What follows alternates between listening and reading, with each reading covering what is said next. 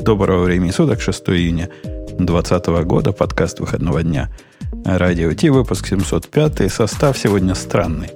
Потому что, во-первых, нет Грея, а во-вторых, нет Бобука. Вместо Бобука к нам зашел Гоша. И у нас сегодня будет Гоша и Леша. Такая компания. Вам, пацаны, будет, наверное, хорошо вместе. А что за Да мы вообще много лет вместе. Я, я вовсе, Леша, не намекал на, на какие-то особо тесные отношения. Даже если и тесные отношения, это только поздравить можно. Но а, скажи, Леша, как ты до жизни такой дошел? И, и не Леша. Про Лешу-то мы знаем. Он Гоша? Человек, человек конченый из Англии. А, а вот ты, Гоша, как, да? Да нормально я до этого дошел. Мне кажется, что все довольно просто и довольно мило. Как только меня в очередной раз называют Георгием, я решаю, что ладно, буду Гошей. Он же Жора. А тебе, тебе, наверное, Жора, было тяжело в детстве с таким именем. О, с вами легко. Э, ладно, шуточки в сторону. У нас должна прийти Ксюша в процессе, которая также известна как Маринка. Ну да, которая опаздывает, или говоря человеческим языком, просто задерживается. И вот она уже зашла, совсем не задержалась. Даже успела до того, как я нажимаю кнопку, практически можешь сказать, что ты Ксюша, а не Гоша и не, не Леша. И не Маруська. И не Маруська, хотя это вопрос дискуссионный. Э, как обычно, пока мы будем играть музыку, Ксюш, ты приблизься к микрофону, сделай тише, холодильник выключи, все дела, поехали. Это шоу создано при поддержке Digital Ocean.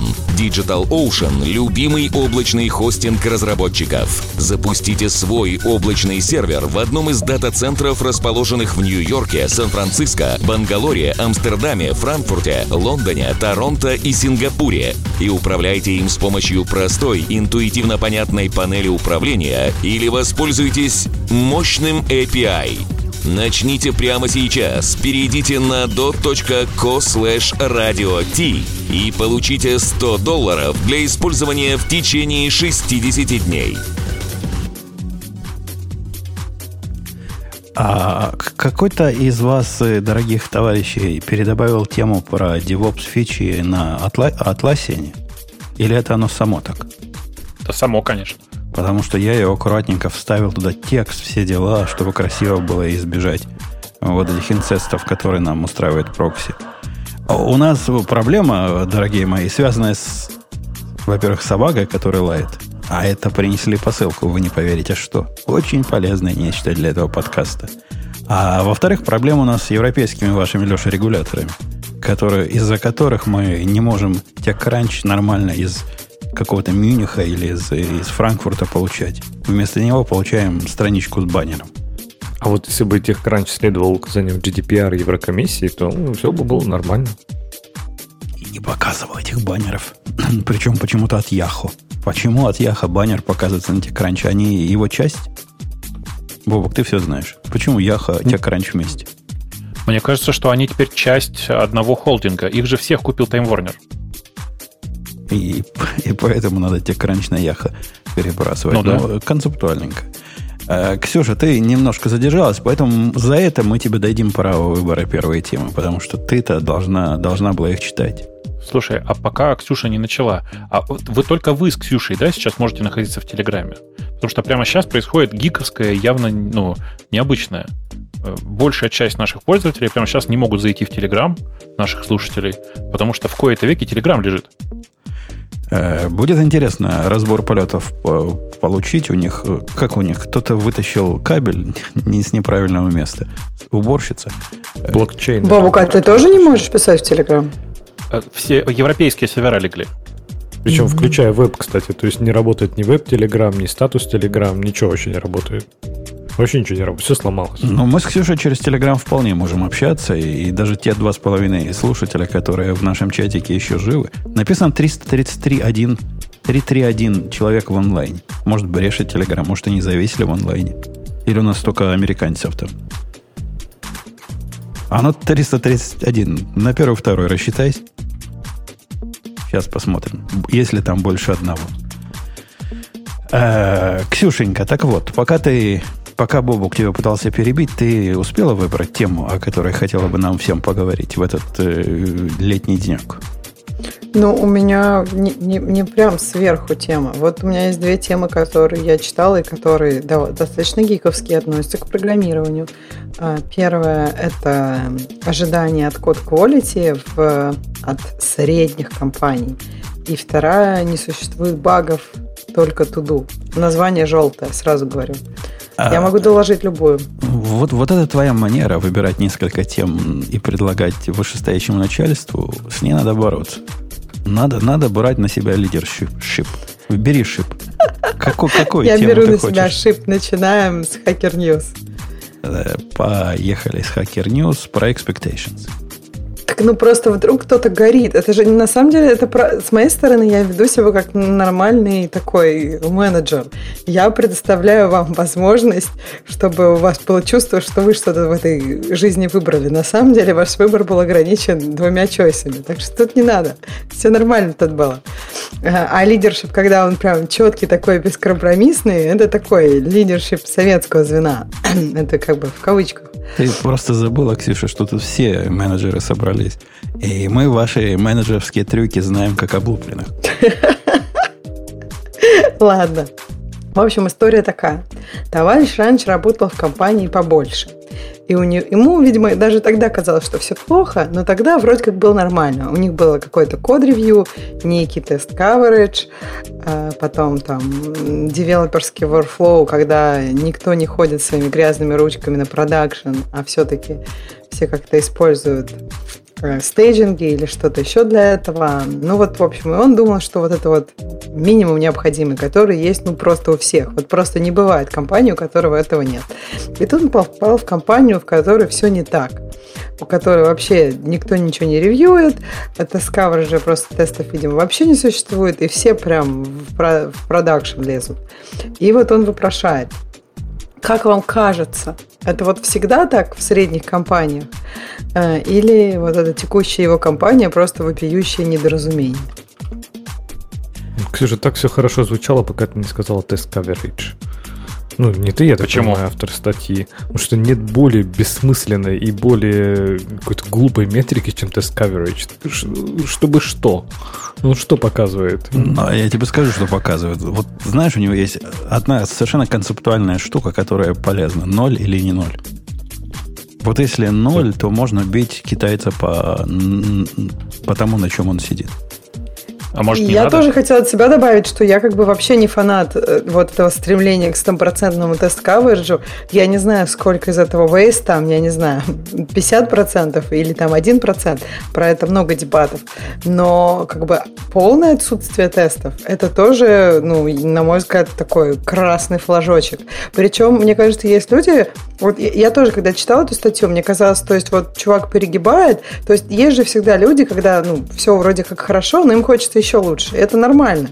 Но мне кажется, что все-таки этот товарищ, он как бы такие, действительно сказал, э, выделил какие-то более-менее основные штуки. Ну, например, если никто никогда не смотрит чужой код, и вот даже Умпутун тут немножко уже начал ревьюить чужой код и понимать, что это правильно. То есть даже Умпутун. И как бы, ну, мне кажется, что если у них совсем никакого ревью, совсем никаких тестов, и все на продакшн лезут, ну, это как-то сурово, Леш, нет? Конечно, только это никак не связано с код-кавериджем, правильно? То есть, не знаю, какие-то тут, понимаешь, идет смешение некоторых вещей. Это как ты хочешь, э, чтобы тебе оторвали голову или поехать на дачу? Да, в такой постановке, конечно, он прав. Но с другой стороны, если не знаю, чтобы никто не лазил на продакшн, ну, не знаю. А, а, может быть, это не так и страшно. То есть, если, например, действительно эта команда совсем-совсем маленькая, и когда все начинают разделять, и когда только у одного человека есть доступ к продакшену, а остальные должны ему там писать, звонить и еще как-то пытаться умолять его выложить на продакшн, наверное, тоже не очень хорошо. То есть, все не черное и белое, а он мне как-то, кажется, подошел от черное и белое. Типа, у нас не измеряют code coverage. Ну, а что было бы лучше, если бы его измеряли, и он был 100%, но тесты были бы из разряда «давайте прогоним все код-паты»? Не-не, то... ты, ты тут уже от, от себя додумываешь ему, слова в рот вставляешь. Он про, про 100% ничего не говорил. Он конкретно пишет, есть код coverage тест, тестирование или нет. И я, в принципе, мог бы себе представить, если бы был такой умный тест coverage, которого я пока не нашел, и который бы говорил, что вот этот файл хотя бы пробовали тестировать, мне бы вот такого линтера вполне хватило. Хотя тоже надо будет к нему ноу-линты прикрутить разные, поскольку есть файлы, которые, ну, не надо, не надо тестировать. Бывают такие файлы, которые можно не тестировать. Но, тем не менее, по умолчанию, ну, ну вот, Леша, у меня это типичный use case. Написал китаец немножко кода в мой проект. Я не знаю, какой у него там мой проект был тест coverage. Он тестировался достаточно а, разумно с моей точки зрения. Ну, все, что мне надо было, то тестировалось. То, что он написал, логически сложно, он сделал логически сложным. Э, это прямо, знаете, огонь. Вот когда мой китаец работает со сложной логикой, это прямо огонь. Он, ему надо было достать из, из базы данных. Он делал автокомплишн. Ну, то есть до, дописывания э, конкретно символов. Символов в этой вселенной существует, ну, не знаю, 20 тысяч штук при очень летной погоде. В принципе, 10 тысяч штук, если не включать опции. И задача, которая ему была поставлена, ну вот, когда пользователь набирает А, ничего не делает, потому что, ну, что ты будешь на А. А вот когда П набирает, App, можешь предложить ему Apple там и, и всякое прочее. Больше двух уже добавляй. И он взялся делать это не только на стороне фронтенда, но и вызвался и на стороне бэкенда. Прямо вообще вау. То есть чувак поначалу он ходил за каждым добавлением регекспами в, в Монгу. То есть реально, вот, вот напиш, напишешь что-нибудь, он раз в Монгу запрос посылает, говорит, Монго, скажи ко мне. Она туда-сюда ходит, но вы понимаете, да? При том, что набор вот этих 10 э, тысяч символов, которые ему надо, это 10 тысяч строк, каждый из которых от 4 до, не знаю, 16 байт. После этого я ему намекнул, ну давай, говорю, закишируем, смотри, как хорошо будет, а потом будешь по ним искать. Ксюша, догадайся, как он по ним искал. Ну, то есть, типа, он индексы не построил, или, или как он по ним искал? Ну, во-первых, он взял из Монги сортированно. Меня вот эта часть удивила. То есть, думаю, ну, вау, типа, типа китаец. Я про тебя плохо думал, взял сортированно. Видимо, что-то имел уже в голове, когда сортированно брал. Не-не-не, после этого идет и от начала до конца ищет. В смысле, что он типа не, ба, ну, не binary search? Ладно, binary search. Бог с ним с binary Нет, ну, строго говоря, если бы он взял не сортированный, у него не было бы способа это делать. А тут он взял сортированный, значит, как бы норм. К- конечно, но я ожидал. Ну, смотри, дошел ты до А-ап. Показал варианты, но дальше на Б уже не иди. Ну, согласитесь, у тебя сортированный лист. Зачем-то ты его сортировал? Нет, он будет до конца проходить и искать вдруг. А вдруг там затесался где-то в конце. В смысле, то есть он не то, что не байнер, он еще и как бы, окей, понятно. То есть он не прекращает свой поиск, то есть брейк забыл. Не забыл, у него был ответ. Леша может догадаться, какой был у него ответ. У него был шикарный ответ. А вдруг там встретится, сортировка сломается? Нет. Нет, у него был еще лучший ответ. Он сказал, в отличие от предложенного того потом варианта, мой вариант консистент. Он всегда занимает фиксированное время. Простите, ну, ну, ведь правда, но ведь фиксированное время. Какое? Ничего не консистентно, у него же разное. В этом кэше может быть количество бумаг. Не, кэш по большому счету практически всегда один и тот же. То а, то есть он никогда не меняется? Ну ладно, консистент. Он, он, он действительно всегда делает worst case. Ну, молодец, молодец. Слушай, так а он вообще, получается, как-то вообще не знаком ну, с какими-то... Он на физика, да, у вас учился? на физика-астронома, да. Вот так, видимо, астрономы программируют. Э, это мы тебя прервали, Ксюша, когда ты статью рассказывала. Ну, она близко, близко к тексту, да, про тест coverage. Вот, вот хорошо бы, хорошо бы как-то потестировать его функцию было бы. Особенно после того, как он ее поменял. О, подождите, я, я не могу об этом молчать. Я ему говорю, чувак, знаешь, есть такая возможность можно, если у тебя список сортированный, есть масса методов быстрого поиска внутри этого сортированного списка. Я говорю, погугли, найдешь, и возьми в стандартной библиотеке, есть такой search. В гошной библиотеке стандартно есть поиск в сортированном листе, которому даешь функцию э, мэтчинга. И, в общем, ну и все. А оно там само все делает. Ответ был еще, еще круче. Он сказал, я его попробовал, он не работает. Поэтому я нашел в интернете другую функцию и вставил ее сюда. То есть он... он Неплохо. Он, он, На Stack Overflow, да? Да-да-да, нашел, как люди, это, как такие люди, как он. А она не работает, потому что документацию, мать вашу, читать надо. Там написано, после совпадения, после нахождения совпадения, все остальные элементы должны возвращать э, ну, такой же результат, как после совпадения. Ну, видимо, у них там параллельный поиск какой-то ведется. Но он это не потянул. Дочитать документации это все три строки. Вы что? Поэтому cut and paste другого, более лучшего алгоритма. Ксюша, возвращаясь к тебе. Так а мы же уже, я же уже доложила статью. То есть сейчас наше время обсуждать. Я объясняю. То есть умпутун. Ты должен, как человек, который работал в компаниях разного размера, например, маленькой, или, ты, или у вас сейчас middle size. И вот, кстати, не знаю, мне кажется, это сложно. Вот большая, это понятно. Это там, наверное, больше тысячи человек. Это прям большая. Или больше 500, опять же, программистов. Мне очень трудно тут все сказать, и если вопрос товарища, всегда ли там в, в средних компаниях э, они не соответствуют стандартам, которых, которым бы он хотел, ну, не знаю, мне, для меня, мне кажется, ответ, ну, не всегда, но чем меньше компания, тем, наверное, больше распространено разная степень, как бы, ну, разные, разные отношения к стандартам. Да и даже в больших компаниях, мне кажется, мне кажется, в разных командах, организациях или проектах может быть все по-разному. То есть может быть такое, что люди ну, не делают review, к примеру. Я, правда, такого не, не скажу сразу, какая большая компания так, но я думаю, есть. Как ты ловко, Ксюша, обошла слово «раздолбайство», скажем так. Ну, вообще, я, кстати, прочитал, это не статья, я так понимаю, все, что есть, это вот этот вопрос, правильно, на Hacker News. Вообще, он, в принципе, действительно не так, не, не размахивая мечом идет, что, типа, как, как без этого жить. Но он такие вещи упоминает, которые вот, действительно, типа, деплойменты полностью автоматизированная инфраструктура, инфраструктура, которая управляется кодом. И, не знаю, это, наверное, какой-то этап зрелости, но мне кажется, это какой-то переход для каждого разработчика, который вот реально в какой-то момент ты понимаешь, ничего руками деплоить нельзя. Никогда. Бобок, держите меня четверо. Ну вот сейчас я ему а выдам. Ну потому Давай. что у меня, у меня есть новый чувак, который пришел в коротких штанах на работу. Этим известен. Он выкатил на... И он уронил Телеграм. Скорее всего. Все, все из-за хипстеров, я, я практически уверен.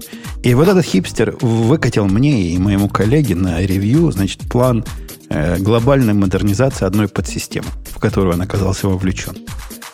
План выглядел буквально так. Он сначала взял на, в Excel, нарисовал все наши сервера, нарисовал на каждом сервере, какие сервисы бегут, как они друг с другом связаны, как они куда, куда зачем ходят. Ну, такую диаграмму. Возможно, для себя, я не знаю зачем. А после этого приготовил то, что Леша, наверное, полюбит. Леша, он приготовил кубер... кластер кубернетиса и впендюрил все наши сервисы туда. Красавец. Мы с коллегой посмотрели Молодец. и говорим, чувак, ну ты, ты, ты вообще понимаешь, что речь идет о двух. Два. Один, не один, а два. Два нода, которые у нас существуют последние шесть лет, и шансов, что мы заведем третий, ну, есть шанс, что в ближайшие пять лет заведем третий, но в принципе двух хватает. Ты понимаешь, чувак, что у нас масштабирование проблемы не стоит вообще никак, и количество заказчиков на эту систему, даже потенциальных, во всех э, североамериканских Соединенных Штатах 200 человек. Просто больше нету. Нету. Не существует. Все наши будут, будет 200. Ну, как... ну и что, тебе Подожди. мешает, что ли? Подожди. Сейчас, а... важный, сейчас важный момент. Да. А вы вот эти два сервера, вы их как ставили? Прям заходили в AWS консоль в браузере и нажимали кнопочки, включая все там э, переменные окружения, секреты и прочее. А сервера у нас не имеют вообще никакого смысла сами по себе. Они исключительно запускалки докер, если это вопрос. Но и во-вторых, э, наливка сервера любого. У нас все сервера одинаковые, делается абсолютно одинаковым образом из одного плейбука, Конечно. который у нас есть. Ну, вот так про это чувак и говорит в статье, по крайней мере, что автоматизировать вот это надо, а не то, что это загонять в Kubernetes. Так это не автоматизация деплоймента. Деплоймент, ну, в принципе, в этом конкретном случае деплоймент из CI запускается, но вовсе это не обязательно у нас. Есть такие системы, где обновление происходит раз в 57 лет, и в необходимости обновления разработчик идет на, на плейбук, запускает его руками и смотрит, как он срабатывает. Не, так не про это же речь. Если ты запускаешь плейбук, это одно. Если ты руками, если делаешь SSH на сервер, и там, типа, делаешь, не знаю, ну, типа, останавливаешь сервер, потом там докер пул какой-нибудь, потом ему там ну, написываешь секреты и, и так далее. И что такого? Ну, идешь на Потому сервер. Потому что идешь, это еще делаешь, хуже.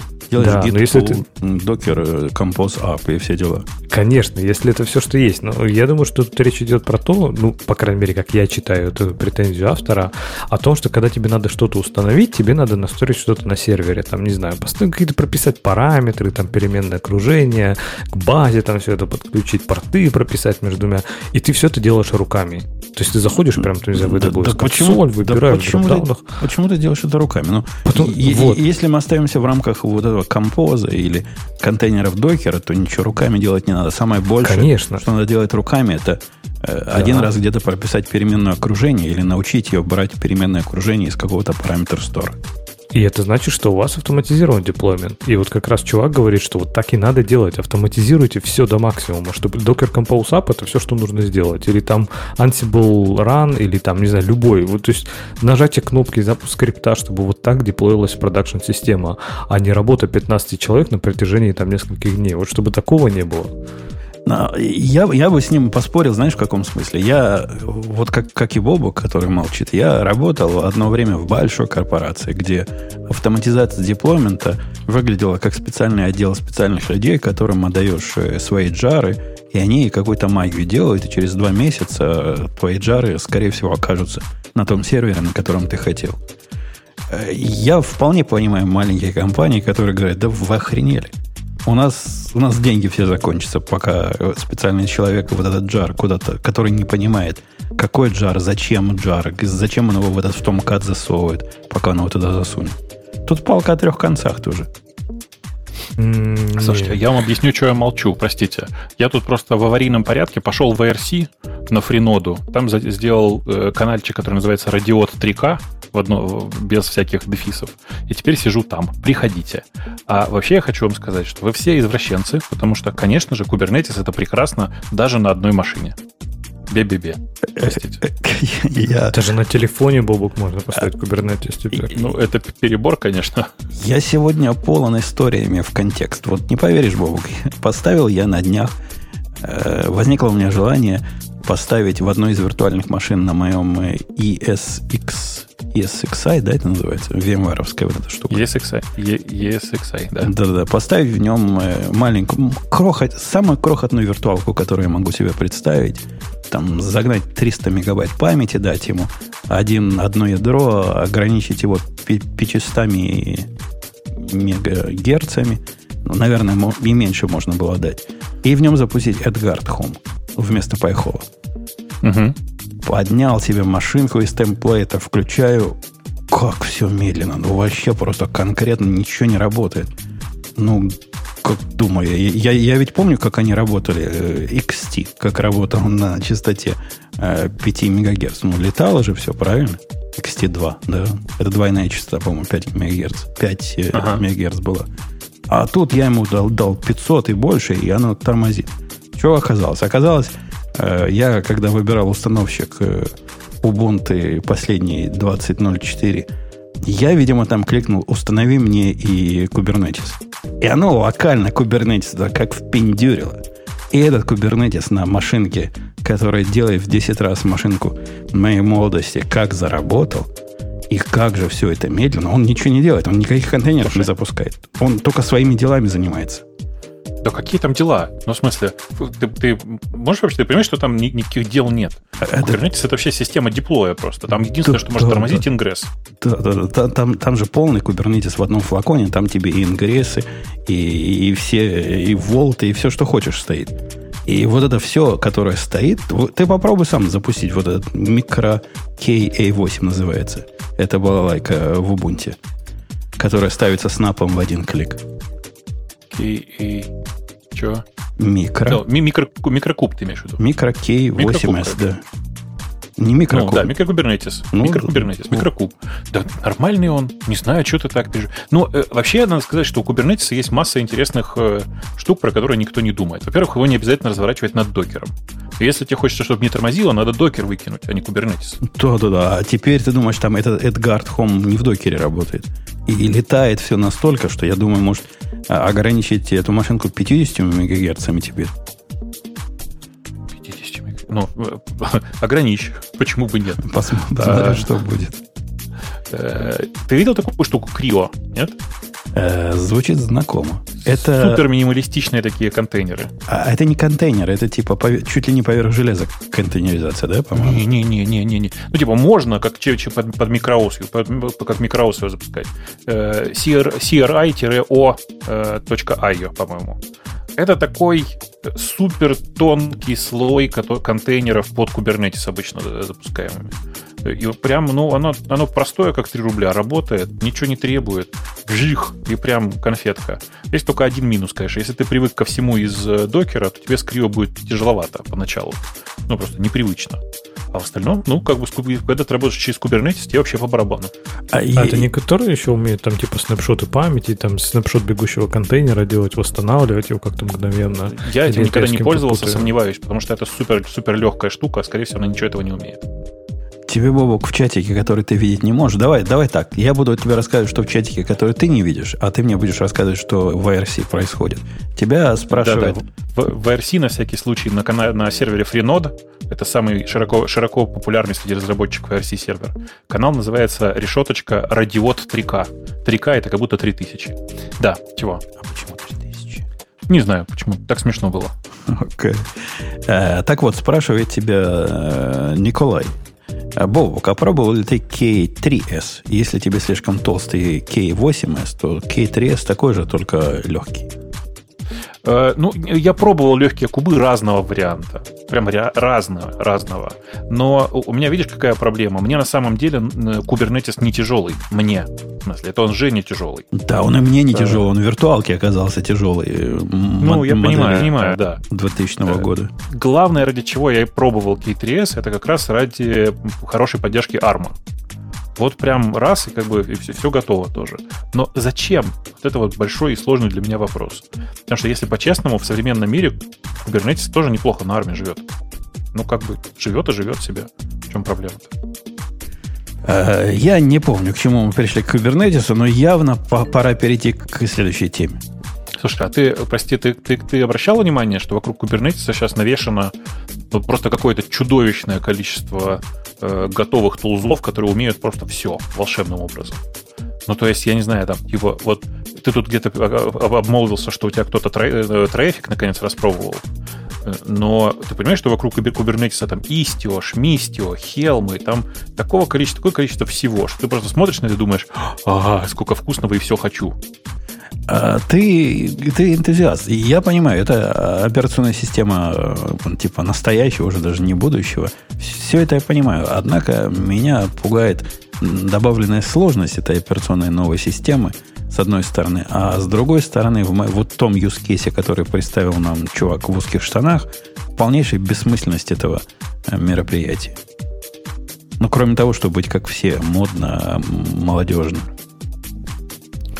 Но э, как что-нибудь бессмысленно? Как ты смысл для себя определяешь? А, эта штука не дает нам ровным счетом ничего э, за, за границами того, что нам сейчас уже дает существующая инфраструктура, которая состоит из двух движущих, из трех движущих частей, простите, из трех. Из э, Ansible для э, наливки, который вообще опциональный. Можно и без него. Можно, как Леша не любит, pull сделать из Docker Compose и Docker. Все, что этим двум серверам надо для того, чтобы работать и счастливо жить. Вот это все. Больше ничего не надо. И от того, что у меня будет, э, Бобок, кластер в, в Амазоне, который будет их замечательно запускать на железе, на котором я не вижу, это теоретически прекрасно. А один, одной как бы заботой меньше. Мы не заботимся о железе, а кто-то другой заботится. Но на практике ты ведь понимаешь, что все ну, не совсем так. И накладные расходы на создание всех вот этих э, дескрипторов деплоймента И разбирание, а что пошло не так, когда что-то пойдет не так, а что-то пойдет не так, покажет, что мы сделали это улучшение непонятно чего, непонятно для чего, абсолютно бессмысленно. Исключительно, чтобы в ногу со временем идти. Ну, э, во-первых, для того, чтобы войти идти в ногу, со, в ногу со временем, это достаточно хороший аргумент. Чем он тебе не нравится? И этого мало. То есть много со временем, когда я своих на докер тянул, я этого аргумента не приводил, поскольку считаю его зряшным. То, что работает, не ломай. Но до докера у нас было трудно. Нам было трудно конфигурировать, нам было трудно в один сервер засунуть с высокой плотностью много сервисов. Это было трудно сделать, были постоянные конфликты, постоянные проблемы, и докер прошел практически испытание жизни. Ну, и... смотри, он потом да, ну я просто хотел сказать, что ты не думаешь, что ты сейчас в той же самой ситуации, что ты еще пока э, не почувствовал, то есть ты сейчас деплоишь поверх AWS, да, и мы про это, по-моему, уже говорили, что у Kubernetes роль не чтобы ты деплоил приложение, не чтобы ты его сам деплоил и готовил, да, разливал на кластер, да, а чтобы ты его купил у Амазона и вообще не думал про сервера. То есть не то, что у тебя там парень в узких джинсах поднимет этот кластер тебе, а тебе его даст Amazon. И у тебя вообще проблема, где ты, сколько, сколько у тебя серверов, да фиг знает. У тебя есть контейнер, ты его запускаешь в окружении, который для тебя полностью управляет Amazon. Будет мало серверов, он тебе создаст больше. Будет много, он тебе ну, уменьшит их, чтобы меньше тратить. То есть ты вводишь, по сути, абстракцию, в которой ты, об которой ты больше не, больше не думаешь. Ты просто запускаешь где-то свои контейнеры. Как они там работают, как они там масштабируются, да, это дело десятое. Тебя это уже не интересует. Да, конечно, конечно. Я согласен, что это хорошее решение для проблемы, если у вас есть проблема. Но если у тебя нет проблемы, то это решение в поиске проблем. У меня нет проблемы, которую я могу решить кубернетисом. Ну, просто нет. Вот в этой конкретно. В другой есть. Есть другая система, которая очень даже Kubernetes выглядит как подходящий. В этой нет. Ну, нет. А унификация всего во все, ну, мы еще не дошли до такого этапа, что все уже живет на Kubernetes, ну, давайте и это переведем. Э, это нормальный довод, я согласен в определенный момент, но пока мы не там. Э-э- Ксюша, ты так долго молчишь, хотя тему закинула. Я не могу спросить, почему? Не могу удержаться от этого ну, вопроса. Мне кажется, вы ушли немножко дальше в свой бэкэнд, в то, что у вас болит. В свой отросток. Ушли в свой нет, ну просто мне кажется, все свелось э, к одному пункту из программы этого чувака, а именно диплой. И вы, по сути, обсуждали, что есть ли, ну, то есть, на, насколько должен быть организованный диплой. И с градациями первой, когда просто все это делается десятью человеками, кто в лес, кто по дрова, до, а, я так понимаю, другой экстрим это Kubernetes и команда из пяти человек, которая поддерживает диплой. Из пяти, а не хочешь отдел из, из тысячи человек? Ну подожди, но они же не только твой диплой поддерживают, они же поддерживают диплой, наверное, еще 10 тысяч человек, нет? Ну, наверное, я, я не знаю. Я знаю, что у них всегда не хватало людей. И протянуть провод было проще мне послать своего бойца в Нью-Йорк с проводом, чтобы он его протянул. Вот настолько у них не хватало людей. Подожди, а как тебе с, дип- с диплоем провод помог? Ну, просто интересно. Ну, это те времена были, когда не было виртуальных серверов. А для того, чтобы соединить один физический сервер с другим физическим сервером, проводом, необходим был, не поверишь, провод. И вот, вот mm. приходилось, да, Подожди, а то есть, а у вас там никого не было, да? Ну, то есть, в смысле, все огромные организации в этом дата-центре не было dedicated персона. Как там? Есть масса, там целое отдел есть, но у них э, список задач. И по списку задач они уже прошли тот этап, когда включить наш компьютер в электрическую сеть. Но в списке подключить его к свитчу, это дойдет еще через месяц. А нам надо было завтра. Послал бойца. Нормально получилось. Все, все хорошо было.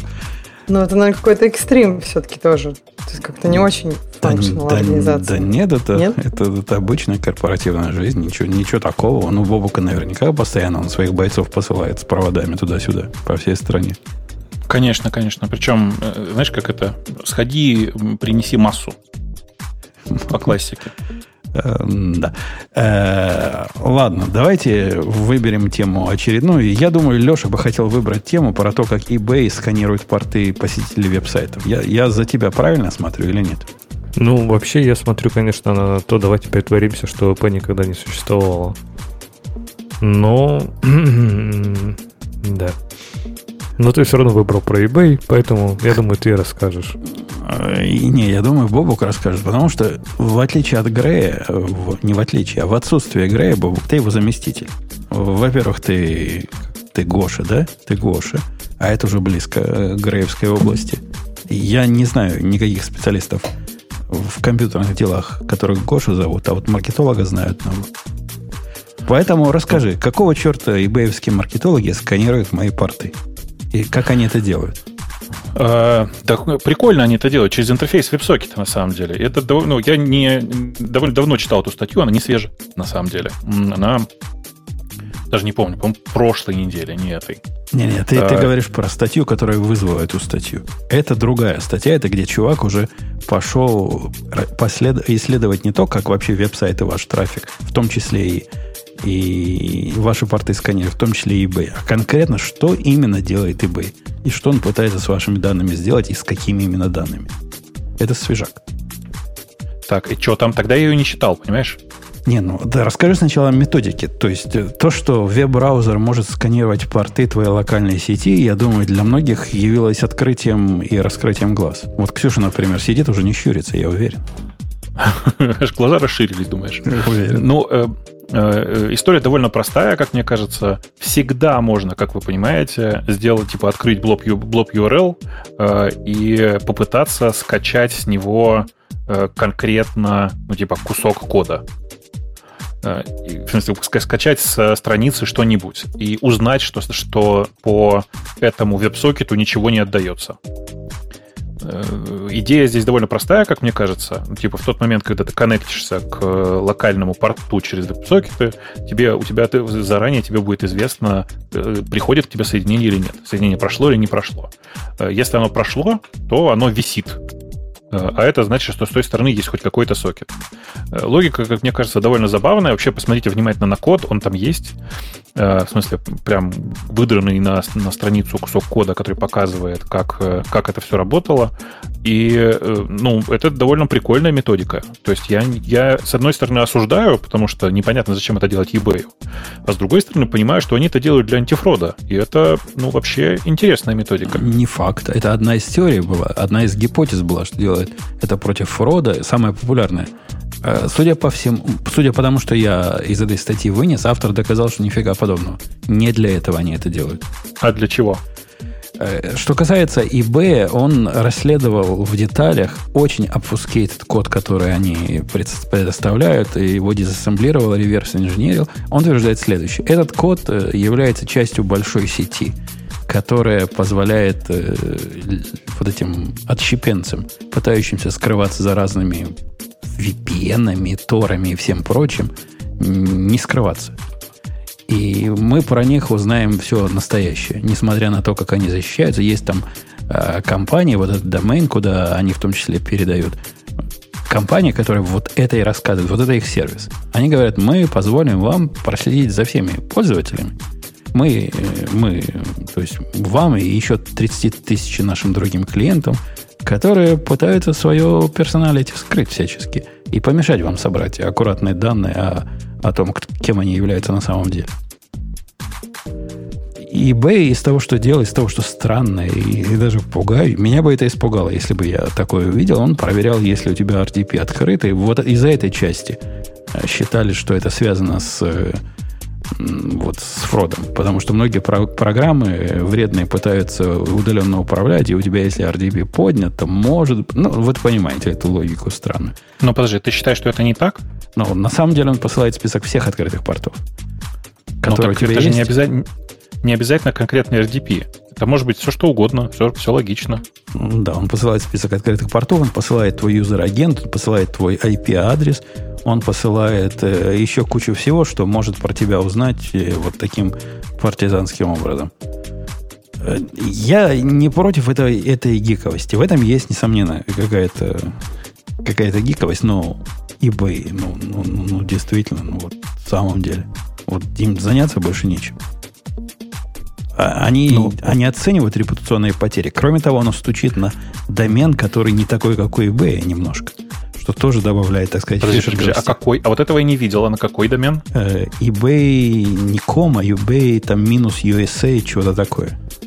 А, ну это ерунда. Ну, в смысле, все равно им принадлежащий. Да-да-да, принадлежащий им, но добавляет, ну согласись, добавляет. То есть что-то с твоего компьютера. Берут, правда, не, не со всей локальной сети. Есть такие, которые сканируют всю локальную сеть. Это что же можно сделать? Весь твой LAN посканировать и посмотреть, что у тебя еще есть. Эти нет. Эти только локалхостовые. И отсылают туда. И это, по-моему, возмутительно. Я не знаю, почему Леша молчит и как GDPR вообще смотрит на это без, без дрожи в коленках. А вот э, смотри, вот, а вот то есть без GDPR, то есть это нормально. То есть если бы не было GDPR, то, конечно, ок, тогда пусть, пусть собирает порты, им же явно это нужная информация. И мне даже, а, а все, eBay никак на это не отреагировал, то есть они такие, да не, ну да, мы собираем информацию о портах, это очень важная нам нужная информация. То есть они не охренели, это, хоро... это хороший вопрос. То есть порты, ладно, я с Бобуком соглашусь. Понимаешь, Бобук, но ремонт, десктоп, порт статус, вот про этот конкретно они посылают большое количество деталей. Про это почему-то им очень интересно знать. Так, а это точно, вот это точно они? То есть, может быть, через них просто какой-то ботнет работает? Ну, то, куда он стучит, э, стучит на домен, который, домен, который не, не такой, как обычно, ebay-us.com, но он тоже принадлежит eBay. Ну, непонятно, но, не знаю, вы не допускаете теории заговора, что там, не знаю, группа сотрудников по предварительному сговору внутри eBay запилила ботнет и разлила это по CDN, по CDN eBay? Вот этот ebay-us.com, Бог ты спрашивал, что тут странного, он на самом деле CNAME запись, которая э, отправляет это на onlinemetrics.net. Onlinemetrics. А что это? А вот этот, этот бизнес, который э, позволяет э, пользователей гнусных, которые прячутся, как следует вывести на чистую воду. А, отвратительно. А которые прячутся, в смысле, у которых стоит что? Adblоcker, анонимайзер, что стоит? Вот это все, да. Которые пытаются, пытаются как-то VPN в том числе. И я не уверен, будет ли она работать с Тором, против Тора, потому что Тор тут тоже упоминался как один из векторов, который они хотят э, вычислить. Но да, много, много можно чего интересного понять, если ты э, дергаешь локальные сервисы на компьютере своей жертвы. Но в любом случае, почему ты считаешь, что это не ну, как бы не, не, не ради э, выяснения фрода? Я прямо уверен, что это антифрод просто. Ну, Почему ты считаешь, что это не так-то? Как-то оно пахнет. И, может, оно и для фрода делается, то есть против фрода. Но оно само как фрод выглядит. Это тот случай, когда лекарства не хуже болезни. Не скажу, что хуже, но не лучше болезни. Где-то они вместе с этим фродом рядом стоят. Эм, тут в чате спрашивают, «Э, скажите, а сегодняшний выпуск радио тоже посвящен черным жизням или можно включать? Я даже не знаю. Судя по тому, что я частично в окне с э, черным фоном э, читаю чат, мне кажется, посвящен. Я, я сижу в черной коцовейке в своей. Нормально все. Так что можно, можно не включать. Тебе можно не включать. Леша, я не ту тему выбрал, да? Ты, ты прости, дружище. Я ее как-то килопром. А какую надо было выбрать? А, про ООП. Pretending OOP never happened. Ты давно пытался в эту сторону что-то сказать. И в прошлом подкасте как-то на нее намекал. А в этот раз твое время. Ну что, пришло твое время. А статья-то вообще короткая, кстати. Но просто... Да, статья-то совсем короткая, буквально пара абзацев. Э, не знаю, правда, что за автор, я никогда его не встречал до этого. Вот, но он написал э, даже не про то, что ООП бы никогда, хорошо бы ООП никогда не случалось. Он сказал, что ему кто-то из коллег сказал, а вот я иногда смотрю на это все ваше ОП и думаю, а вот бы его никогда не было. Как бы мы вообще просто, как бы мы хорошо все тогда жили. Без вот этого незагрязненного сознания, вот этими классами, вот это вот все, вот это богомерзкое. И он, а он, как аргумент автор статьи, переводит, что в принципе это нет. И он говорит как аргумент, что его в принципе ООП научило писать более качественный код. И как он сам говорит, что ООП это было в свое время решение проблемы растущей кодовой базы базы. То есть нужно было писать больше кода, и ОП, в принципе, помогло писать в 10 раз больше кода. И без него бы, может, мы не были бы, где мы сейчас есть. И он говорит, я, конечно, люблю функциональный код, но отрицать существование и полезность ОП его нельзя. Ему, и там, вот... ему там в комментариях правильно задвинули, говорят, чувак, ну может и не надо было писать в 10 раз больше кода, если бы ОП не припендюрили. Это, не, он тоже, кстати, про это отвечает. Он где-то в статье даже про это упоминает, что может быть это связано. Но вот здесь мне самый главный вопрос. А что он имеет в виду под АОП? ООП как Java или ООП там как C++, нет, конечно, это самый, это самый большой урон, который нанесло вообще, в принципе, нашему, наверное, нашей индустрии. Это, конечно, вот та, я сейчас показываю в воздухе кавычки, ООП-модель, которую внедрили там C++ и Java и всякие C-Sharp а, и Давай мы спросим у, у самой молодой представительницы нашего подкаста каноническое определение. Ксюша, три признака и три составных части ООП. Давай. А, энкапсуляция, полиморфизм. Что там еще? Самое главное. Самое главное. Наследование. Точно. О. Точно, все части. Ну, в общем, нет, я вообще из головы не помню. Я не знаю, мне кажется, я просто от страха. Я тут такая уже сплю, и потом меня вдруг спросили, и я... Э, я, в общем, мне, как бы, мне кажется, что статья достаточно адекватна. В том смысле, что ОП была важная веха в развитии программирования. Я не говорю, что это могла быть единственная. Может быть, можно было придумать что-то другое, но мне кажется, кроме вот вот, ну, говорить так, что, о, это позволило нам писать в 10 тысяч раз больше кода и так далее. Мне кажется, это позволило нам менеджить код, управлять кодом как-то. Потому что если мы говорим о просто глобальных переменных, э, которые просто раскиданы в разных местах, ну, просто ООП позволило э, как бы создать какие-то вот просто кусочки и места, которые мы можем как-то называть и считать это отдельным местом, считать, иметь какие-то правила в голове, почему мы не засунем в это место что-то к нему не, не относящееся. И вот это мне, я просто сейчас доскажу, то есть и вот этот аспект ООП, вот который позволил нам управлять кодом, он был очень важен. Но есть очень много других аспектов ООП, и когда начинается ООП головного мозга, что в принципе ничего кроме объектов не имеет права на существование, это вот такой экстрим. Мне кажется, вот он вреден, а понимание того, что у нас есть какое-то разделение между разными там пространствами, namespace, еще чем-то, она полезная, и она, мне кажется, так и останется с нами. Ну хорошо, вот смотри, Ксюша, тогда к тебе вопрос. А вот представь, у тебя есть модуль. Ну, я не знаю, в Swift, наверное, они тоже есть. Ну, в Go наверняка, ты представляешь. Там есть модуль, и там есть переменные приватные. И они невидимые. И у тебя есть методы, которые эти переменные с этими переменными работают. И у тебя, соответственно, внешний интерфейс это только методы. Вот это ООП или нет? Но... Если это не ОП, то почему?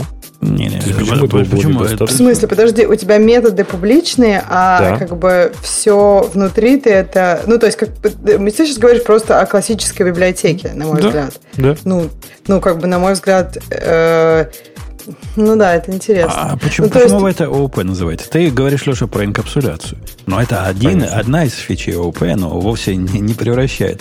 Инкапсулированный Слушай... namespace не делает программу ООП никаким образом. Подожди, но если ты используешь внутри объекты, ну то есть ты, ты имеешь в виду, что объекты это не ОП, то есть чтобы а типа... Он, он не использует объекты. То, что Леша говорит... Нет, внутри-то. У него, внутри у он него, сказал, что он использует, у нет? Него, у него там вары. У него ну, пэкэдж внутри вары. вары. Да, да. То есть глобальные, глобальные переменные уровня пакета. И а. отдельно стоящая функция не просто функции. Без, всякого, без всяких объектов, которые над этими варами осуществляют какие-то действия. Не, ну тогда это совсем не ОП. А почему? Я просто думала, как. Ну, то есть, например, в Objective-C такое вполне может быть. Ты можешь вытаскивать, особенно вот все эти свифта, ты можешь, у тебя могут торчать, э, например, абсолютно сишные функции, но внутри ты при этом, у тебя может, ну, твоя библиотека, что хочу, то и делаю. У тебя могут быть внутри объекты, которые никуда, никуда не торчат, которые, ну, ты просто используешь, потому что, ну, так, ты так выражаешь свои мысли, это вполне может быть. Ну, то есть ты можешь то же самое взять какую-нибудь структуру с методами, но просто с объектами у тебя будет просто проще организация этого пространства. А, а и в общем, вот в этом случае я не знаю. То есть, если у меня торчат как бы просто методы, а внутри у меня объекты, просто они никому не видны, вот это ОП или нет? Я поняла так, Лешин, вопрос. Есть, есть еще одна, э, я не знаю, является ли характеристика ОП, пусть меня младшие коллеги поправят, хотел сказать старшие. Младшие коллеги пусть поправят. Однако ОП ввело идею связывания данных с поведением. С одной стороны, а с другой стороны, развязывание данных от поведения. Вы, вы ведь понимаете, да, о чем я говорю? Когда данные, по сути, лежат, э, определяются рядом с тем, где определяется поведение над данными, но все остальное время пытается развязать вот эту зависимость, которую мы только что внесли. Э, это, по-моему, тоже одно из, э, одно из фичей ОП. Возможно, это фича структурного программирования в том числе, но, но и ОП тоже. Ты имеешь в виду, да, когда у тебя в классах данные лежат, типа, всякие в полях? И ты... Ну да, у тебя как бы класс это сущность, которая и определяет поведение, реализует поведение и реализует состояние. И вот ты объединяешь это в одну сущность, и сущность называешь объектом, а потом стараешься отделить поведение от, э, от данных все остальное время разными другими способами. Это тоже фича ОП, мне кажется. Бобок, да? И мучаешься, мучаешься. Да, я, не... я, я не понимаю, почему вы так это обсуждаете. Вот если я э, Hello World э, напишу на плюсах, будет ли это на будет, будет ли это означать, что я написал на ООП? Нет ведь? Тебе же, ты же не обязан использовать все свойства ООП для того, чтобы доказать, что оно именно объектное.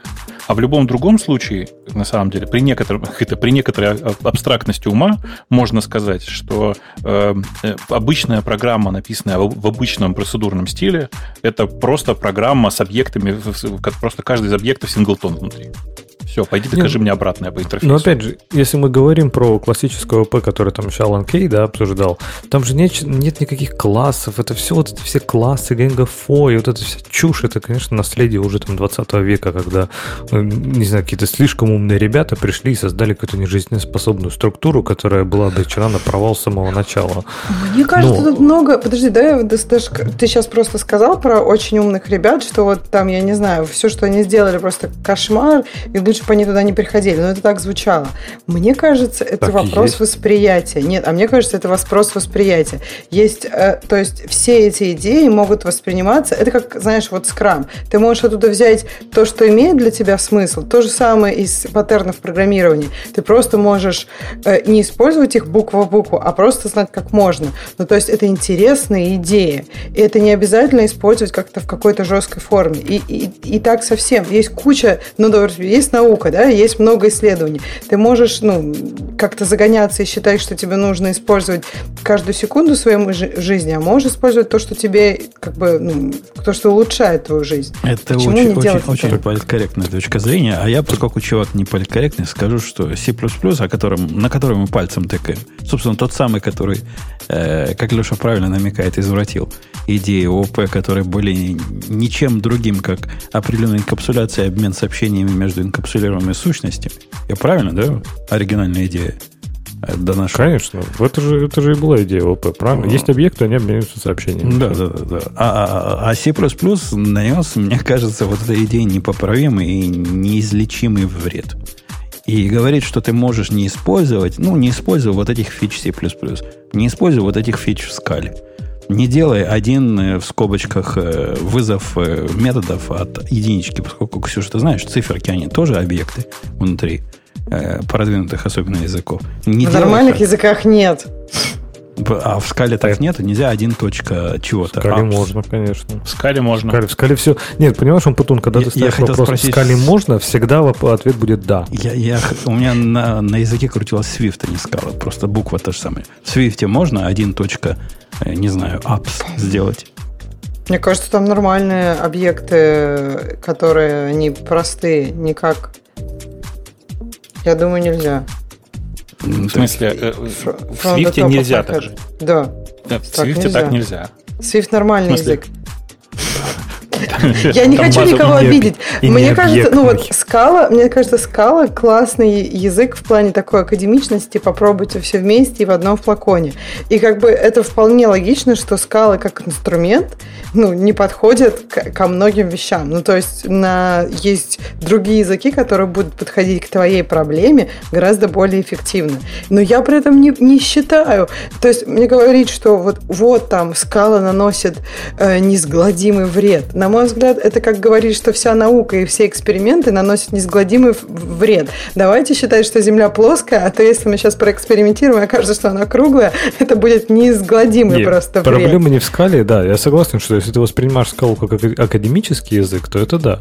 Но когда ты смотришь на код приложения на скале, вот тогда становится страшно. Мы, мы есть... с Бобуком, Ксюша, тут ну. настолько давно сидим, что видели вред, который разные передовые на тот момент идеи, и я сейчас пальцем тыкаю в Александреску, э, ломают индустрию. То есть, ну, конкретно, конкретно ломают... C++ и до этого не был няшкой.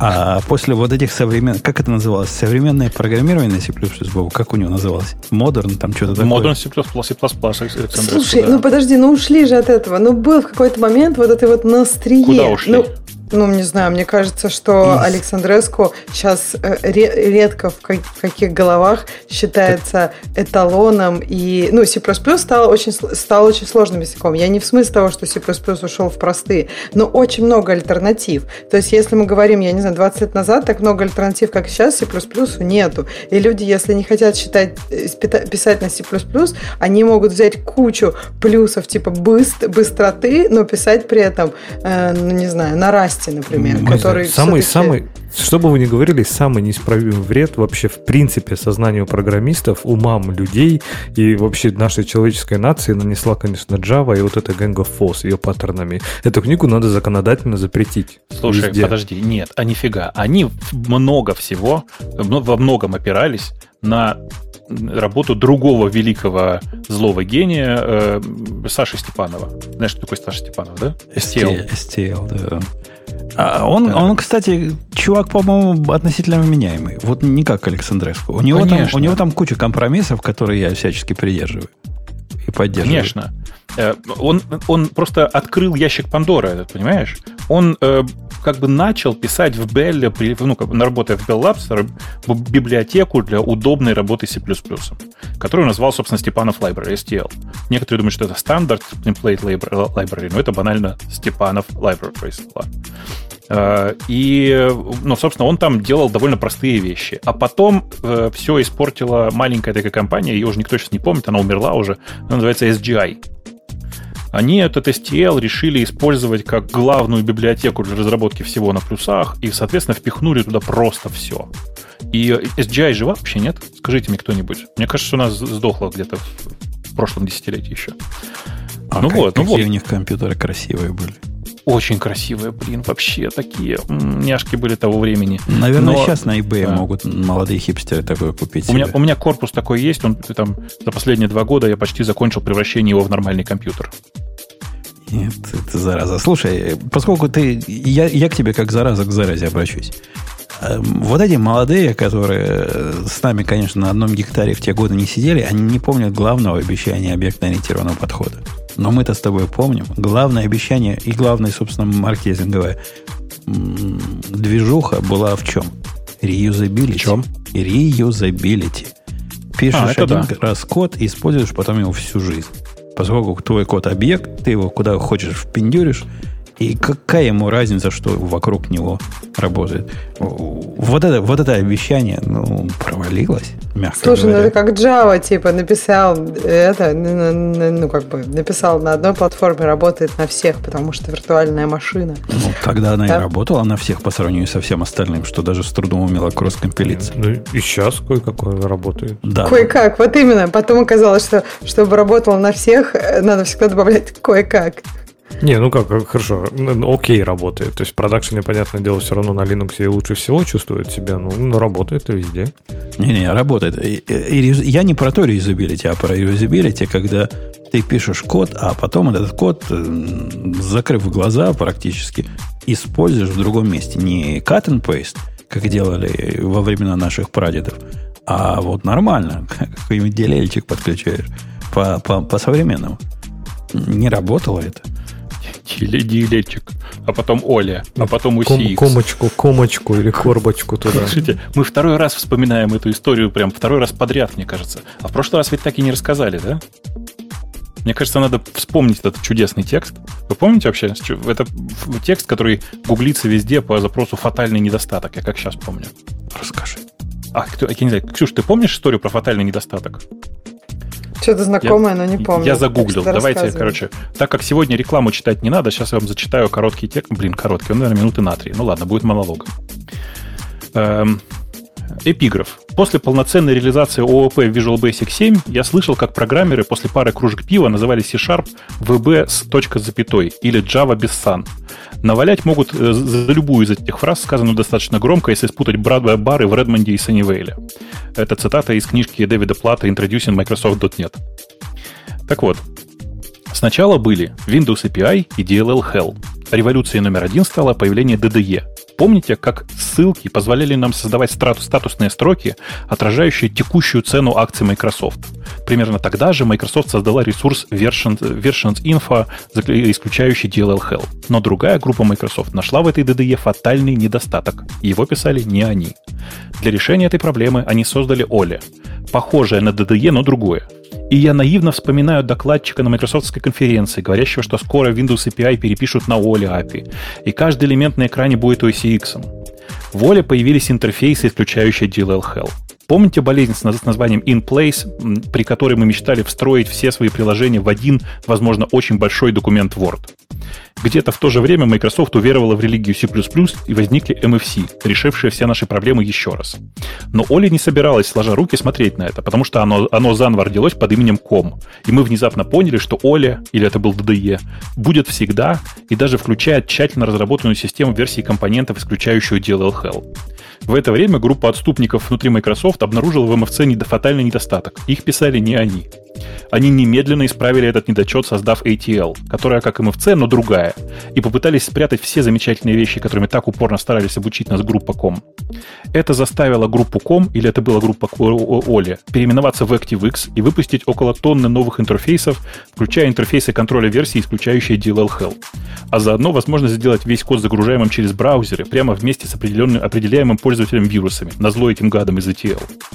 Группа операционных систем громким криком, как забытый средний ребенок, потребовала внимания, сказав, что нам следует готовиться к Каира.